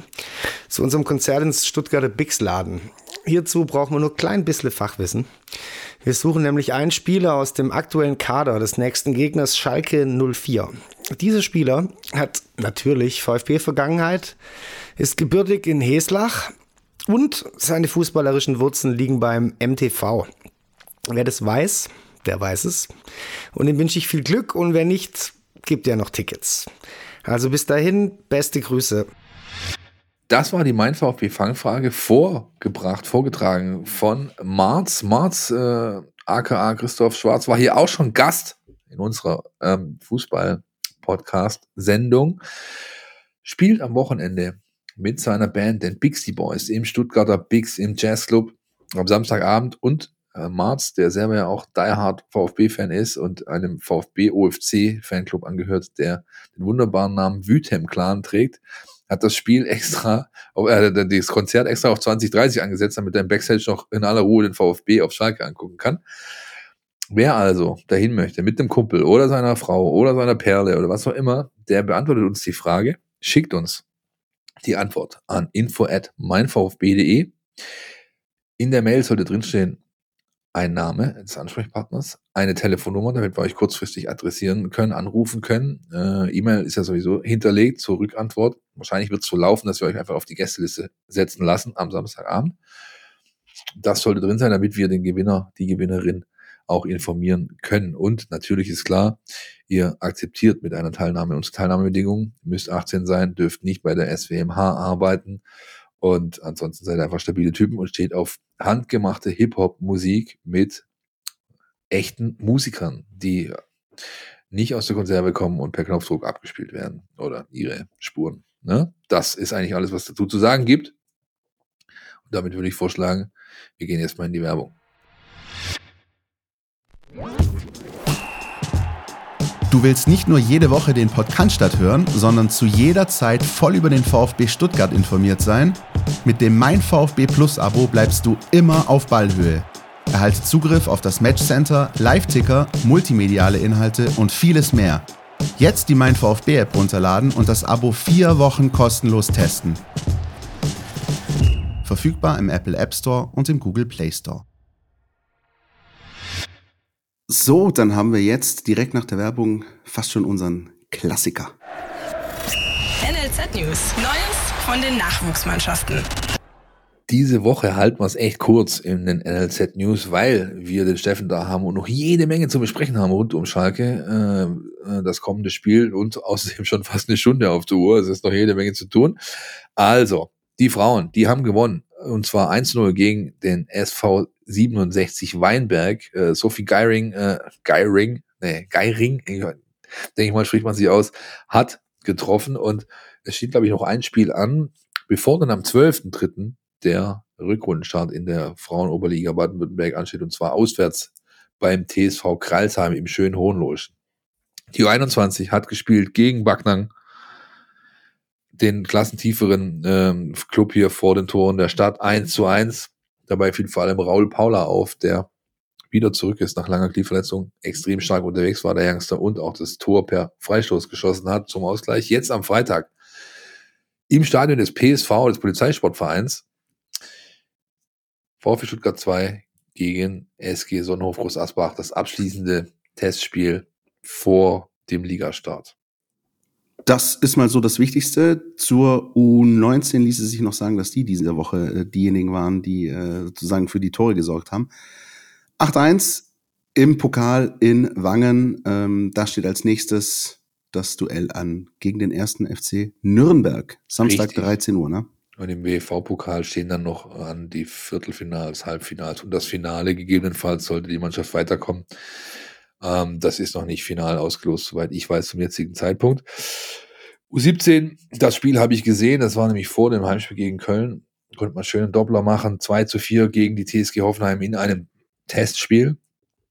Äh, Markus Fiedler war nicht allzu zufrieden da draußen, da gab es schon einige Ansagen, weil vor allem seine Führungsspieler äh, ihrer Aufgabe nicht ganz nachgekommen sind, nämlich zu führen. Äh, namentlich Laurin Preuß, aber auch Chasinho Malanga, die hatten beide so Tage, die, jo, die kommen mal vor, sollten aber nicht zur Regel werden. Da geht's am Samstag weiter auswärts bei der, Christian, dein Auftritt, SG Du meinst FC-Astoria Waldorf? FC-Astoria Waldorf, genau, richtig, nicht SG natürlich. Das ist ein Riesenverein. Ein Riesenclub. Äh, Samstag 14.30 äh, auswärts vor den Toren von Heidelberg ist es, glaube ich. Und damit wäre in aller Kürze alles gesagt zum NLZ in dieser Woche. Übrigens, wenn du nach Waldorf fährst, äh, da ist kurz davor dann immer die Abzweigung. Ihr, ihr kennt es bestimmt eine schön St. Leon Roth, äh, Golfplätzchen ne, von Dietmar Hopp und ganz wichtig der Ort Leimen, der eigentlich nur Bekanntheit äh, deswegen erlangt hat, weil es der Geburtsort von Boris Becker ist. Und ähm, äh, schöne Grüße an Volker Kottkamp an der Stelle. Der Leimener. Ja, jahrelang. Der Gebürtige, der Gebürtige, der Gebürtige. Ja, sehr schön. Hätten wir noch ein bisschen äh, Geografie gemacht, äh, was allerdings ähm, jetzt ansteht, das ist wirklich nochmal ein großer Part und wir wollen echt ein bisschen ausführlicher die Zeit nehmen wir uns auf dieses Duell schauen. Es ist nicht umsonst angesetzt auf Samstag 18.30 Es ist ein Topspiel. Ähm, vor allem ist es auf Schalke, Christian. Ich habe ja hier Woche, äh, letzte Woche was erzählt vom Heimspiel Doppelpark, vor dem der VfB Stuttgart steht. Das, das habe ich geflissentlich ignoriert. Das Spiel auswärts. Irgendwie hat sich das in meiner Birne festgesetzt gehabt. Keine Ahnung. Die spielen jetzt zweimal daheim gegen Köln und gegen Schalke. Was? Äh, äh, okay. Ja. ja. Wäre mir jetzt gar nicht aufgefallen, ehrlich gesagt. Ja, Aber ja, mal. wir sagen es nochmal an der Stelle der Chronistenpflicht halber, das Spiel, damit keiner irgendwie am Samstagabend irgendwie in die falsche Richtung fährt, findet statt auf Schalke. Und äh, darüber müssen wir tatsächlich sprechen, weil äh, nicht nur der VfB am vergangenen Wochenende ähm, mit dem 3-0 einen Befreiungsschlag geschafft hat, sondern weil die Schalke gerade ganz verrückte Dinge machen. Und dann würde ich direkt den Ball geben an unseren Steffen, weil die Schalke haben jetzt, das gab es noch nie in der Bundesliga, viermal hintereinander 0 zu 0 gespielt. Das äh, spricht einerseits vielleicht für offensive Harmlosigkeit, andererseits vielleicht für defensive Stabilität. Äh, Steffen, hast du die äh, 90 Minuten am vergangenen Sonntag komplett geschaut zwischen Union und Schalke und was sind so deine Erkenntnisse? Ich glaube, das ist schon mal angedeutet, also schön wird's nicht, ne? Ich musste auf jeden Fall zwischendurch abreißen lassen, da mein äh, Zuschauer äh, Wingman, mein Sohnemann, resignierte, wie langweilig dieses Spiel ist und dass man echt keinem antun kann. Ähm, das ist schon intensiv. Also ganz ehrlich, also da wird erstmal aktive Ehrrettung praktiziert. Ne? Man lässt sich, will und lässt sich nicht so abschießen, wie es beim letzten Abstieg war. Ne? Und das ist jetzt die erste Vorausgabe für Thomas Reis. Und darüber eine vielleicht Geschlossenheit in der Mannschaft hinzukriegen, weil die hatten ja durchaus dann auch offensiv Akzente, möchte ich es mal nennen. Ja? Also immerhin haben die Schalker vor allem in der zweiten Halbzeit gegen Union sechs Schüsse abgegeben. Ne? Da war jetzt natürlich kein Gold dabei, aber zwei gingen auch aufs Tor. Und da reicht ja dann manchmal einer in so einer Partie, wenn man eben hinten den Laden dicht macht. Aber das Wichtigste ist diese wirklich konsequente Arbeit gegen den Ball. Also die haben keine tollen Passquoten da großartig gehabt. Die haben mehr lange Bälle geschlagen als der liebe Herrgott, äh, um Risiken zu minimieren. Darauf muss man sich einstellen. Das fordert zwei Dinge heraus. Erstens, eine spielstarke Mannschaft sollte man ins Feld führen, weil das Momentum hatte Union nicht. Da fehlte zum Beispiel ein ehemaliger japanischer Spieler, der da vielleicht mal was knackt, ähm, den man dann auch bringen könnte. Plus dann eben zu sagen, hör zu, wir brauchen bewegliche Angreifer und die müssen unsere Startelf muss meinetwegen 45 Minuten da die Hölle auf die Innenverteidiger und den Abwehrverbund losbrechen, weil sie sich immer wieder diagonal aus so ihrer Grundposition rausbringen.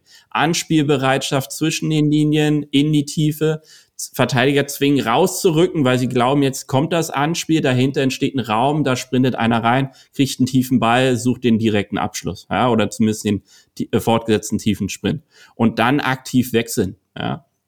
Offensive notfalls komplett einmal runternehmen und sagen, hört zu, ihr habt äh, jeden Tropfen Energie gelassen, kommt, äh, jetzt kommen die nächsten Jungs und bringen die gleiche Energie rein. Dann reicht es vielleicht für den liebevoll dreckigen 1-0-Sieg. Ich finde es interessant, was du sagst, nämlich, dass die Schalke da noch im zweiten Durchgang in Berlin ein Tick die aktiveren waren.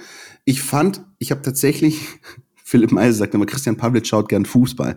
Ich habe in den vergangenen Wochen mir die Schalke angeschaut und Krass. Ähm, ähm, sie waren von all diesen 4-0-0s, waren sie in Berlin noch am weitesten vom Sieg weg. Ich fand, dass sie in den anderen drei Spielen durchaus auch ein 1-0 verdient hätten. Ja, also sie haben wirklich ähm, offensiv, also die Waage kippte so leicht ins, ins offensive Plus. Defensiv waren sie stabil in ganz großen Teilen und waren wirklich in, äh, ja, man kann es dann sagen, in all diesen vier Spielen leicht die bessere Mannschaft. Ja? Also jeder, der mich gefragt hat, vorm Spiel habe ich ganz klar gesagt, das verlieren wir heute. Also es wäre zu golden gewesen, mit einem Sieg an die Tabellenspitze zu gehen. Ähm, das ist nicht unser Ding, scheinbar. Äh, das hat letztes Jahr gegen Fürth prinzipiell schon mal nicht hingehauen äh, in beiden Spielen. Und ich ging fest von einer 0-1-Niederlage aus. Dementsprechend war es ein Punktgewinn ja, für die Eisernen. Und ähm, deshalb, also das wird eine richtig unangenehme Partie. Es wird, eine, es wird ein Fußballspiel der intensiven Art. Ich glaube, die ersten 20 Minuten könnten sehr knackig sein, weil jeder beweisen will, wer der Härtere auf dem Platz ist. Und danach könnte Fußball auch noch Teil dieser Partie werden. Und da ist es entscheidender. Kann sich der VfB und das Tempo haben sie dafür auch in den Offensivreihen, durch eine hohe Beweglichkeit, die sich eben nicht in so einen Treibsand reinziehen lässt, wo sie die Schalker dann sagen, hör zu, jetzt haben wir sie, jetzt sind sie aufgerückt, weil vorne keine Bewegung kam, kommt die Abwehr mit hinterher und dann kommt der Ball auf Bülter. Und wenn der einmal abgeht, das äh, wissen wir ja auch noch, äh, als er das andere Trikot von uns anhatte, das ist eine Maschine dann. Ja. Könnte beim VfB tatsächlich auch wirklich die offensive Dreierreihe sehr, sehr, sehr, sehr wichtig werden. Zum einen, was ihre zentrale Besetzung angeht, zum anderen hat Labadia ja, sag ich mal, Führig und Diaz stellt sie invers auf, das heißt, ihre starken der starke Fuß ist jeweils nach innen gerichtet, sodass sie nach innen ziehen können, um Abschlüsse zu, such Abschlüsse zu suchen. So hat Führig in Freiburg getroffen, so hat Diaz jetzt gegen Köln getroffen. Ähm, das könnte natürlich die Schalker Innenverteidigung äh, vor gehörige Probleme stellen. Obwohl die stabiler unterwegs ist, als sie es noch war, als der mein Lieblingsspieler gespielt hat, nämlich der Kollege Matriciani, ne, der aussah wie so ein Typ, den sie gerade irgendwie am Vorabend in der TG im Mannschaftshotel getroffen haben und dann einfach stellen nicht auf, wenn wir sonst keinen haben. Aber einfach, also nichts gegen den Herrn persönlich ist ja klar, aber der hat jetzt nicht so den Eindruck hinterlassen, als wäre er dem Profifußball gewachsen, der ihn da jede Woche erwartet. Ja.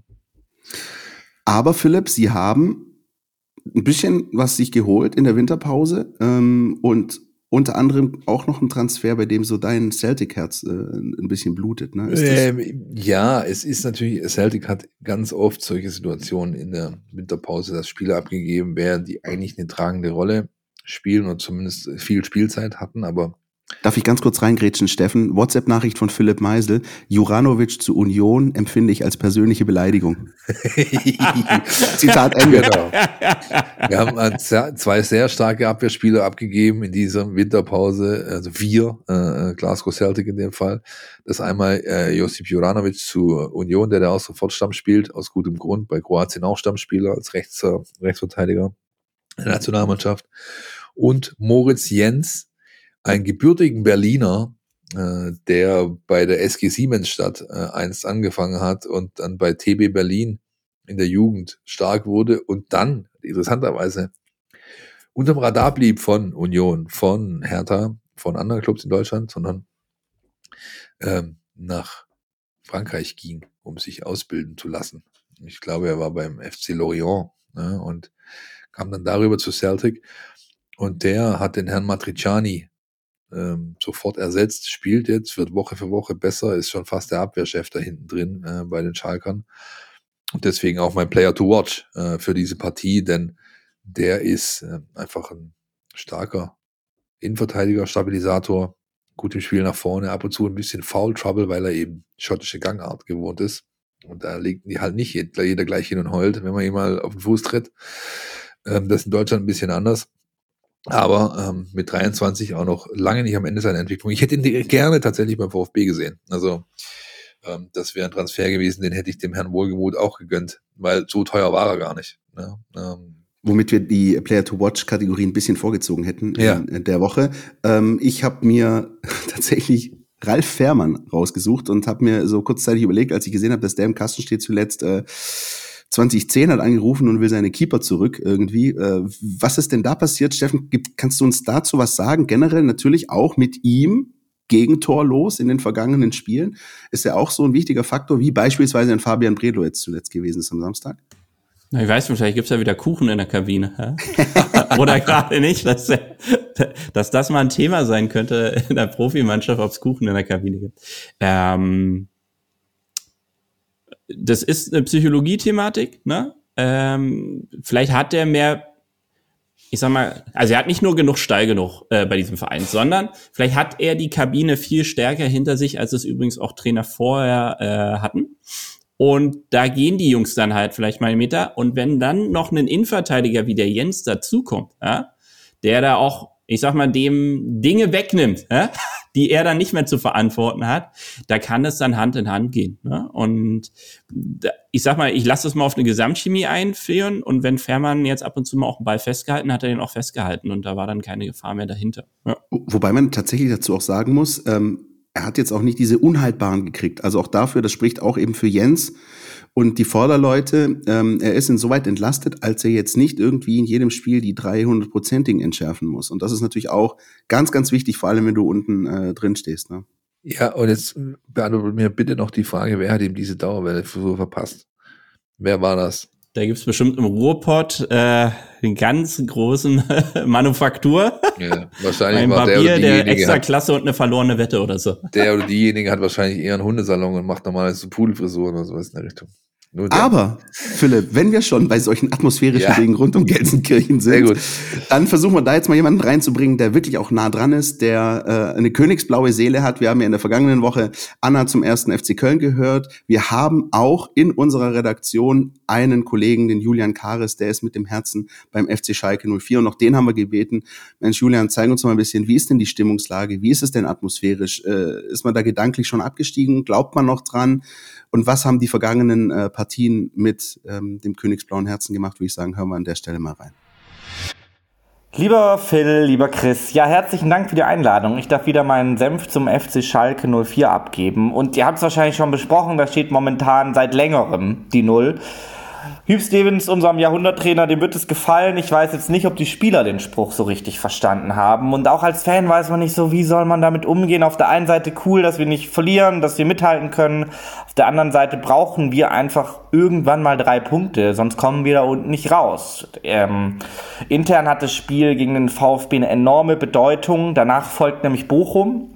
Und mit einer guten Punkteausbeute aus den beiden Spielen kann da wirklich äh, ein Feuer entfacht werden. Deswegen wird die Devise im Spiel gegen den VfB lauten Attacke. Aber, und da kommt jetzt das große Aber, Wille und Können, sind so zwei verschiedene Dinge. Offensiv ist es schon echt mau, was bei uns abgeht. Also es fehlt deutlich Geschwindigkeit auf den Außen. Wir haben jetzt im Winter Tim Skarke geholt, der soll da Gas geben. Ich bin auch wirklich zufrieden mit den Transfers im Winter. Für mich absoluter König. Moritz Jens, der macht äh, sein Nebenmann Yoshida um 8 bis 18 Klassen besser. Auch Michael Frei zum Beispiel, Stürmer, äh, tut der Mannschaft gut, richtig ekelhaft zu verteidigen, absolute Gewinnermentalität auf dem Platz. Ähm, falls er startet, da gibt es einige rasselnde Duelle, würde ich sagen. Und das ist für uns Fans schön. Die beiden Spieler sind auch 100% froh und glücklich auf Schalke zu sein. Und es ist schön, wieder solche Menschen im Verein zu haben oder im Kader zu haben, die ihn auch wertschätzen, seine Größe, die Fans, die Region. Der FC Schalke hat immer noch eine Strahlkraft und das ähm, ja, zeigt sich auch bei den beiden wieder. Ganz wichtig auch, wir haben jetzt endlich mal einen Trainer, der wirklich akzeptiert ist und das ist, liebe VfB-Fans, seid gegrüßt, echt wichtig für die ganze Stimmung in und um das Stadion, weil bei Misserfolgen, wir kennen solche Vereine, das äh, kann enorm schnell äh, kippen. Bei uns ist der Geduldsfaden momentan deutlich länger geworden. Als Fan will man eigentlich nur sehen, es wird mal locht, es wird sich nicht aufgegeben. Das ist der große Unterschied zur vorherigen Abstiegssaison. Und wenn wir absteigen, dann ist es so, wir haben alles probiert. Wir wissen jetzt aber, es gibt einen Plan im Hintergrund auch für die zweite Liga. Wir fallen auch einfach nicht mehr so tief. Wir sind deutlich bescheidener und demütiger geworden, mussten wir ja werden. Wir sind deutlich äh, ehrlicher mit uns selbst, lenken auf den Fokus momentan ganz gut auf das, was wir brauchen. Ähm, das ist Abstieg verhindern. Ich finde, das ist ein wahnsinniger Fortschritt im Mindset. Das kann sich auch noch ändern in der Saison. Dafür ist der Verein einfach zu explosiv. Momentan finde ich es gut. Am Wochenende, es wird kein schöner Kick. Äh, es wird ein spannendes Spiel werden, wenn ich das mal insuieren darf. Äh, ich freue mich drauf, Jungs. Ähm, Glück auf, bis dahin und vor allem bleibt friedlich. Vielen Dank, Julian, an der Stelle. Und man sieht und man hört, finde ich, schon raus, da ist was, da lodert noch was. Und wer das vergangene Heimspiel gesehen hat gegen Wolfsburg, das war eine richtige Einheit in diesem Stadion. Und das wird den VfB am Samstag auch erwarten. Also ein richtiges Auswärtsspiel. Und ich glaube, gerade aus dem Grund, Philipp, ist es schon auch wichtig, dass dass der VfB hingeht und den Knappen so ein bisschen wehtut und ein bisschen auch diese Aggressivität auf den Platz bringt. Ich glaube, das wäre der beste Ansatz, tatsächlich dem Gegner weh zu tun. Gar nicht mal so sehr auf jetzt mal irgendwelche offensiven Waffen zu gucken oder defensive äh, Herangehensweisen, sondern dem standhalten. Ganz grundsätzlich. Ja, sich nicht in die Hose machen vor diesem, vor dieser Einheit. Denn die wirst du, du wirst 60.000 Leute haben, die dich aufs Blut herbeleidigen 90 Minuten lang, die wirklich alles geben für ihre Mannschaft, die erst dann aufhören werden, wenn der Schiedsrichter abgepfiffen hat. Und dem standzuhalten, sich das nicht anmerken zu lassen, das nicht Einfluss nehmen lassen auf seine eigene Performance. Das ist, glaube ich, der, ähm, der beste, die beste Art und Weise, den Schalkern weh zu tun, sich einfach nicht beeindrucken zu lassen. Und was taktisch noch so eine ganz gute Herangehensweise wäre, das weiß wie immer unser Jonas Bischofberger. Die Mein VfB Taktiktafel. Hier geht's ins Detail. Viermal 0 zu 0 in Folge, das sagt eigentlich schon alles aus, was man zum nächsten Gegner wissen muss. Bei diesen Spielen war, war natürlich auch ein bisschen Abschlusspech dabei, von beiden Seiten jeweils, aber trotzdem zeigen diese Ergebnisse, dass Schalke in der Defensive schon einiges richtig macht. Äh, sie verteidigen im 4 zu 3 1, meistens mit sehr vielen Mannorientierungen und haben dabei ein relativ breites Spektrum, was die Höhe des Verteidigens angeht. Das heißt, sie können entweder sehr hoch anlaufen, ähm, dabei rücken dann die Außenstürmer auch äh, weit auf, äh, während die generell die Offensivspieler dann trotzdem relativ vorsichtig sind und versuchen vor allem gute Zwischenpositionen zu finden, um eben Passwege abzuschneiden, während dann auf den hinteren Positionen sehr viel Mann gedeckt wird. Generell arbeiten die Offensivspieler auch sehr gut zurück, falls sie dann mal überspielt werden, ähm, sind da sehr aufmerksam und haben auch ein gutes Timing dafür, wann sie dann mit nach hinten verteidigen und in die Zweikämpfe gehen. Alternativ kann Schalke ja auch generell ein bisschen tiefer stehen, wo dann nur der Stürmer vorne anläuft und man dann zum Beispiel einen Innenverteidiger bewusst offen lässt oder ähnliches. Und dann haben sie halt schon sehr viele Spieler hinten, mit denen sie die eigene Hälfte vernageln können. Was wiederum nicht so gut funktioniert bei Schalke ist halt das Offensivspiel. Da agieren die vorderen vier als Gruppe relativ isoliert vom Rest des Teams, ähm, ziehen sich dann meistens zusammen und spielen dann einfach, äh, einfach viele lange Bälle nach vorne auf Michael Frei, der diese Bälle auch relativ dominant behaupten kann. Und dann geht es halt sofort in die Tiefe mit Steilpässen, mit Dribblings. Ähm, und dagegen sollten die Innenverteidiger des VfB auf jeden Fall die Aktionsmuster von Frei kennen und verteidigen und eben auch lieber nicht auf Abseits stellen, sondern im Zweifel immer fallen, damit man hier nicht unnötig Steilpässe hinter die Abwehr kassiert. Schalkes Problem ist halt, dass ihnen dann im letzten Drittel äh, mehr oder weniger die Ideen und auch das individuelle Durchsetzungsvermögen fehlen, um auf Bundesliga-Niveau konstant zu Chancen zu kommen. Allerdings schaffen sie es halt mit den langen Bällen schon einfach präsent zu sein in der gegnerischen Hälfte und dadurch das Spiel wiederum wegzuhalten vom eigenen Tor. Das heißt, in Summe bleibt es dabei, dass man vor allem die engagierte Defensive und die Mannorientierung von Schalke bespielen muss, mit gutem Andribbeln der Innenverteidiger zum Beispiel oder mit Einzelaktionen oder mit Rochaden und dann könnte schon auch was gehen in diesem Spiel. Vielen Dank, Jonas, an der Stelle und ähm Steffen, wir können den Ball auch direkt gleich aufnehmen. Wir haben jetzt so die taktischen Aspekte gehört. Ähm, wie sieht es denn mit den sogenannten Spielfilmen aus? Gibt's ähm, jetzt mal abgesehen von den vergangenen vier Spielen, die alle 0-0 ausgegangen sind, aber gibt es beim FC Schalke 04 so eine Tendenz auch zu sehen, wann sie möglicherweise besonders anfällig sind für Gegentore, wann sie möglicherweise besonders gefährlich sind in der Offensive? Konntest du da auch was rausfinden? Also mal erstmal die äh, gute Nachricht für alle VfB-Fans, wenn man jetzt mal die anderen vier Spiele ins Skat drückt von Schalke, die kriegen die meisten Gegentore in Heimspielen. 25 Stück äh, der bisherigen Gegentore kassierten sie zu Hause. Ähm, dann wichtig, auch wenn es die Schießbude der Liga ist, äh, die Mehrheit äh, fällt in der zweiten Halbzeit. Also auch die Geduld haben. Sind wir zu blöd oder haben wir einfach noch nicht lange genug gespielt? Es ist eher zweiteres, dass man sagt, äh, Geduld, Freunde der Sonne. Und da dann auch wieder die gute Neuigkeit, sie kriegen in allen Arten ihre Tore. Ob das dann Positionsangriff, Umschaltverhalten oder Standards sind. Und da dann zu sagen, hört zu, äh, könnten wir sie wirklich locken in der ersten Halbzeit? Vielleicht tritt ja Schalke auch deutlich dominanter auf. Wäre eine Überraschung. Ich glaube es eher nicht, dass sie aus ihrem kompakten Stil herauskommen. Und vor allem, ganz klarer Fall, ähm, die Startphase nutzen. Also erstens sich selber keinen Konter fangen, da konsequent gegen den Ball zu sein und dann das Ding souverän. Selbst 0-0, ein weiteres, ja, würde dem VfB mehr bringen, als dass es Schalke bringt. Ne? Das ist ein wichtiger Punkt, glaube ich, Philipp. Das ist ein super wichtiger Punkt, Christian. Und ich kann dir auch gerne sagen, wieso. Wenn du dir nämlich diese, sag ich mal, acht Truppen, die äh, der Steffen definiert hat, die noch um den Abstieg spielen, anguckst, dann hat ähm, ist welche die letzte, die ein positives Torverhältnis hat, bevor es dann in den richtigen Keller geht? Genau, der VfB Stuttgart. Und genau dieses Torverhältnis mit plus eins ist es aktuell sogar. Darfst du dir wirklich nicht kaputt machen lassen, weil es ist im Endeffekt nachher ein Punktwert. Ja, am letzten Spieltag oder vielleicht sogar zwei. Und ähm, das musst du einfach im Auge behalten. Und das andere ist, beide Mannschaften stehen vor absolut wegweisenden Wochen. Ja, ähm, das ist für die Schalker noch, die Schalker stehen jetzt vor so einer Situation, wie es der VfB letzte Woche war. Ja, du hast jetzt ähm, äh, so ein Do-or-Die-Moment zu Hause und spielst eigentlich dann nur noch gegen direkte Konkurrenz. Ich glaube, die haben danach ähm, die haben eine ganze Welle von direkten Konkurrenten jetzt. Ja, die haben, die haben auf jeden Fall Bochum und glaube ich Hertha äh, noch in den nächsten Wochen und äh, oder nächsten zwei Wochen und der VfB wiederum. Ähm, hat jetzt das Spiel noch, wo er, sag ich mal, ich habe es ja vorher von Nachhaltigkeit gehabt, wo er jetzt quasi manifestieren kann, dass er einen Turnaround ähm, schafft oder auf dem besten Weg dahin ist. Und dann hast du Bayern, Frankfurt, Wolfsburg, Union. Da ist normalerweise nicht allzu viel drin, ähm, außer du schaffst es wirklich positiv äh, nach oben auszureißen.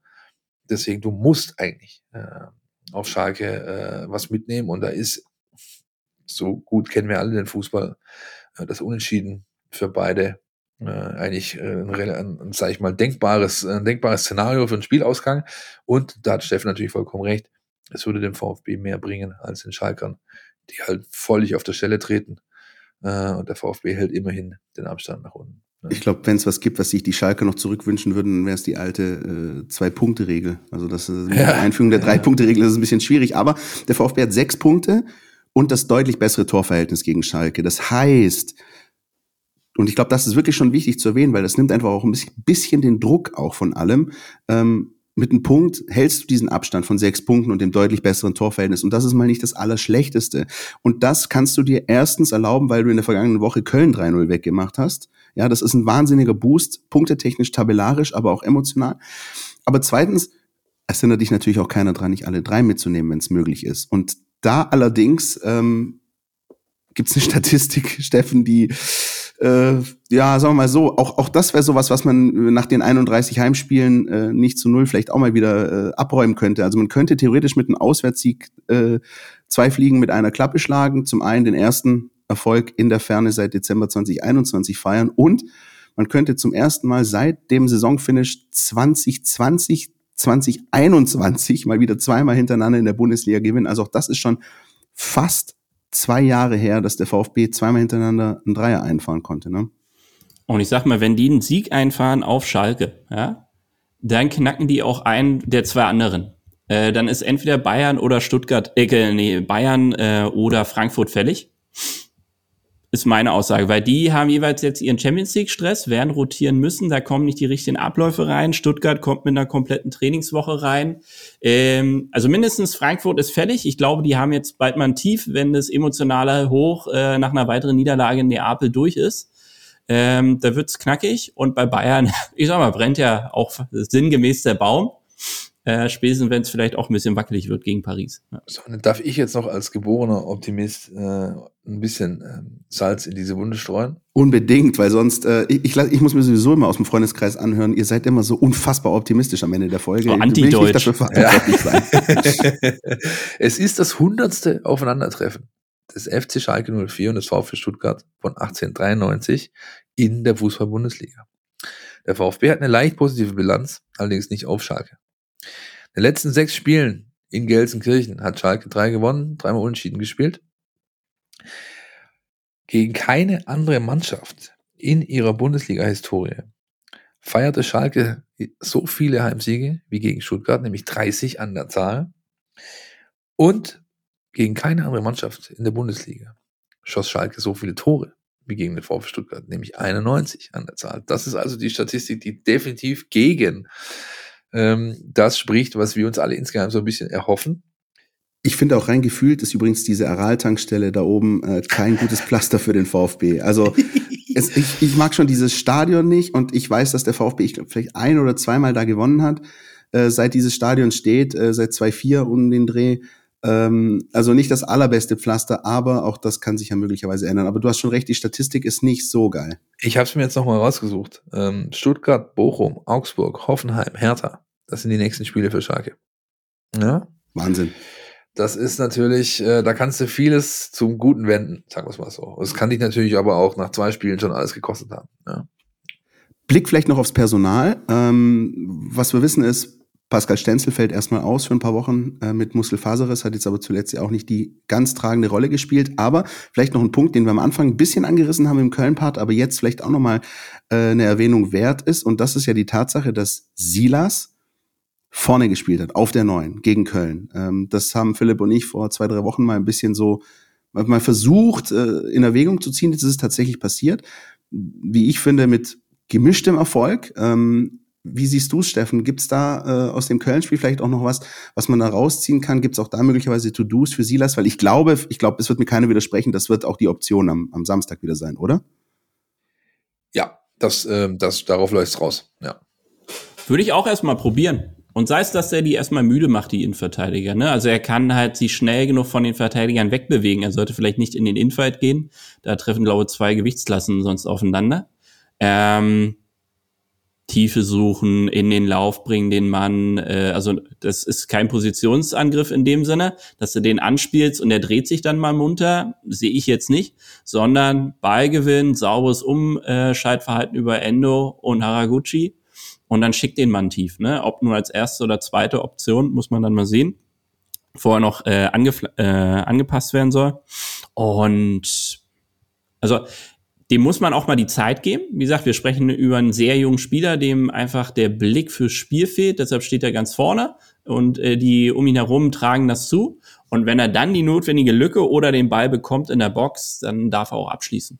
Ich bin auch sehr gespannt auch auf die Flügelposition. Also Gildias natürlich auf der einen, aber vor allem tatsächlich Chris Führig, weil der wird's ähm, mit keinem Stammspieler des FC Schalke zu tun bekommen. Äh, Dominik Brunner, der Rechtsverteidiger, fällt aus, hat sich verletzt im Spiel an der alten Försterei. Möglicherweise eine Chance, auch da so eine Art Mismatch zu produzieren oder zumindest Chris Führig in die Position zu bringen, dass er da gefährlich werden kann, weil wenn ich Steffen dich richtig verstanden habe, dann wird es vor allem auf Tempo, Tempo, Tempo ankommen. Ne? Richtig. Ja. Ein In-Tempo Ball kriegen und mitnehmen. Ja? ja. Nicht aus dem Stand. Und vielleicht ähm, ähm, gibt es sogar noch eine Option von der Bank für dieses Thema Tempo, äh, Thema Tempo, Thema Tempo für den VfB, nämlich Thiago Tomasch. Es waren jetzt viele Ts in einem Satz, aber ähm, der trainiert seit dem Spielersatztraining äh, nach dem Spiel gegen Köln wieder recht ordentlich, soll herangeführt werden, könnte, das wissen wir zu dem Zeitpunkt noch nicht, ich werde es ihn fragen, den Bruno Labbadia am Donnerstagmorgen in der Pressekonferenz, könnte eine Option darstellen auf der Bank und äh, wäre dann jemand, den man noch reinwerfen kann für Tempo, denn Luca Pfeiffer bei allem Einsatz und aller Ehre äh, hin und her ist nicht der Tempospieler. Der ist dann eher der Brecher, den du vielleicht brauchst, um gegen äh, Jens und ähm, den Japaner, dessen Namen ich mir nicht merken kann, hinten drin bei Schalke, vielleicht dann doch nochmal die Brechstange auszupacken, kurz vor Schluss, aber mehr auch nicht. Ja. Mm, das wird schon das beherrschende Thema sein für den VfB am Wochenende, ganz klar. Tempo, Tempo, Tempo. Meintest du Soichiri Kozuki? Dankeschön, ja. Ähm, der VfB wird dieses Topspiel am äh, äh, Samstagabend hoffentlich ähm, zu seinen Gunsten bestreiten können. Das ist mal die Ausgangslage, mit der wir jetzt, glaube ich, hier einen Haken dran machen. Oder haben wir irgendwas vergessen, Leute? Das ist, glaube ich, so ein bisschen das Allerwichtigste, was wir zu dem Spiel zu sagen hatten. Steffen, gibt's von deiner Seite noch irgendwas oder bist du jetzt äh, gedanklich schon beim Rückspiel gegen Ajax Amsterdam? Ganz Gedanken lesen. Nein, äh, toi, toi, toi im Tabellenkeller. Also ähm, ich sehe euch lieber überm Strich als die Hertha. Das ist kein Geheimnis. Und äh, den Weg, den ihr da jetzt eingeschlagen habt, auch was den Managerposten angeht, finde ich sehr interessant. Und kann da nur die Daumen drücken, dass es wieder klappt. Und sei es, wie gesagt, äh, mit der Herzraser-Variante, äh, dass es am letzten Spieltag wieder auf pure Magie hinausläuft. Ja. Jo, und dann äh, vielleicht sieht man sich auch wieder nicht nur an der alten Försterei, sondern ich habe geträumt, es gibt ein Pokalhalbfinale in Stuttgart äh, gegen Union. Schauen wir uns das mal an. Aber das ist alles Zukunftsmusik, genauso wie das Spiel des VfB am Samstag 18.30 auf Schalke. Alle Infos rund um diese wahnsinnig wichtige Partie natürlich bei uns auf den Portalen Stuttgarter Zeitung, Stuttgarter Nachrichten.de, in der App mein VfB Plus. Äh, wir, Philipp, sprechen in der nächsten Woche auch wieder darüber und blicken dann natürlich voraus auf eines meiner Lieblingswörter, den Südschlager gegen die Bayern, der dann auch wieder ansteht. Und ähm, würde sagen an der Stelle, hoffen wir das Beste. Danke, Steffen äh, dass du uns mal Ehre. wieder beehrt hast. Da zieht er den Hut, sehr schön. Ihr könnt es leider nicht sehen, aber ihr müsst es mir glauben. Äh, wie immer sehr, sehr erfrischend und vor allem einfach auch, wie ich finde, einfach sehr wichtig, dass das, was wir so ein bisschen und die vielen Fans ähm, subjektiv so ein bisschen wahrnehmen, dass man das einfach auch ein bisschen objektiv unterfüttert. Äh, dafür bist du gut. Äh, das kriegen Philipp und ich noch nicht alleine hin. Bin ich gerne der Sidekick, kein Problem. Philipp, Kantine, Spaghetti Bolognese, mehr gibt's nicht zu sagen. Bis nächste Woche. Ciao, ciao.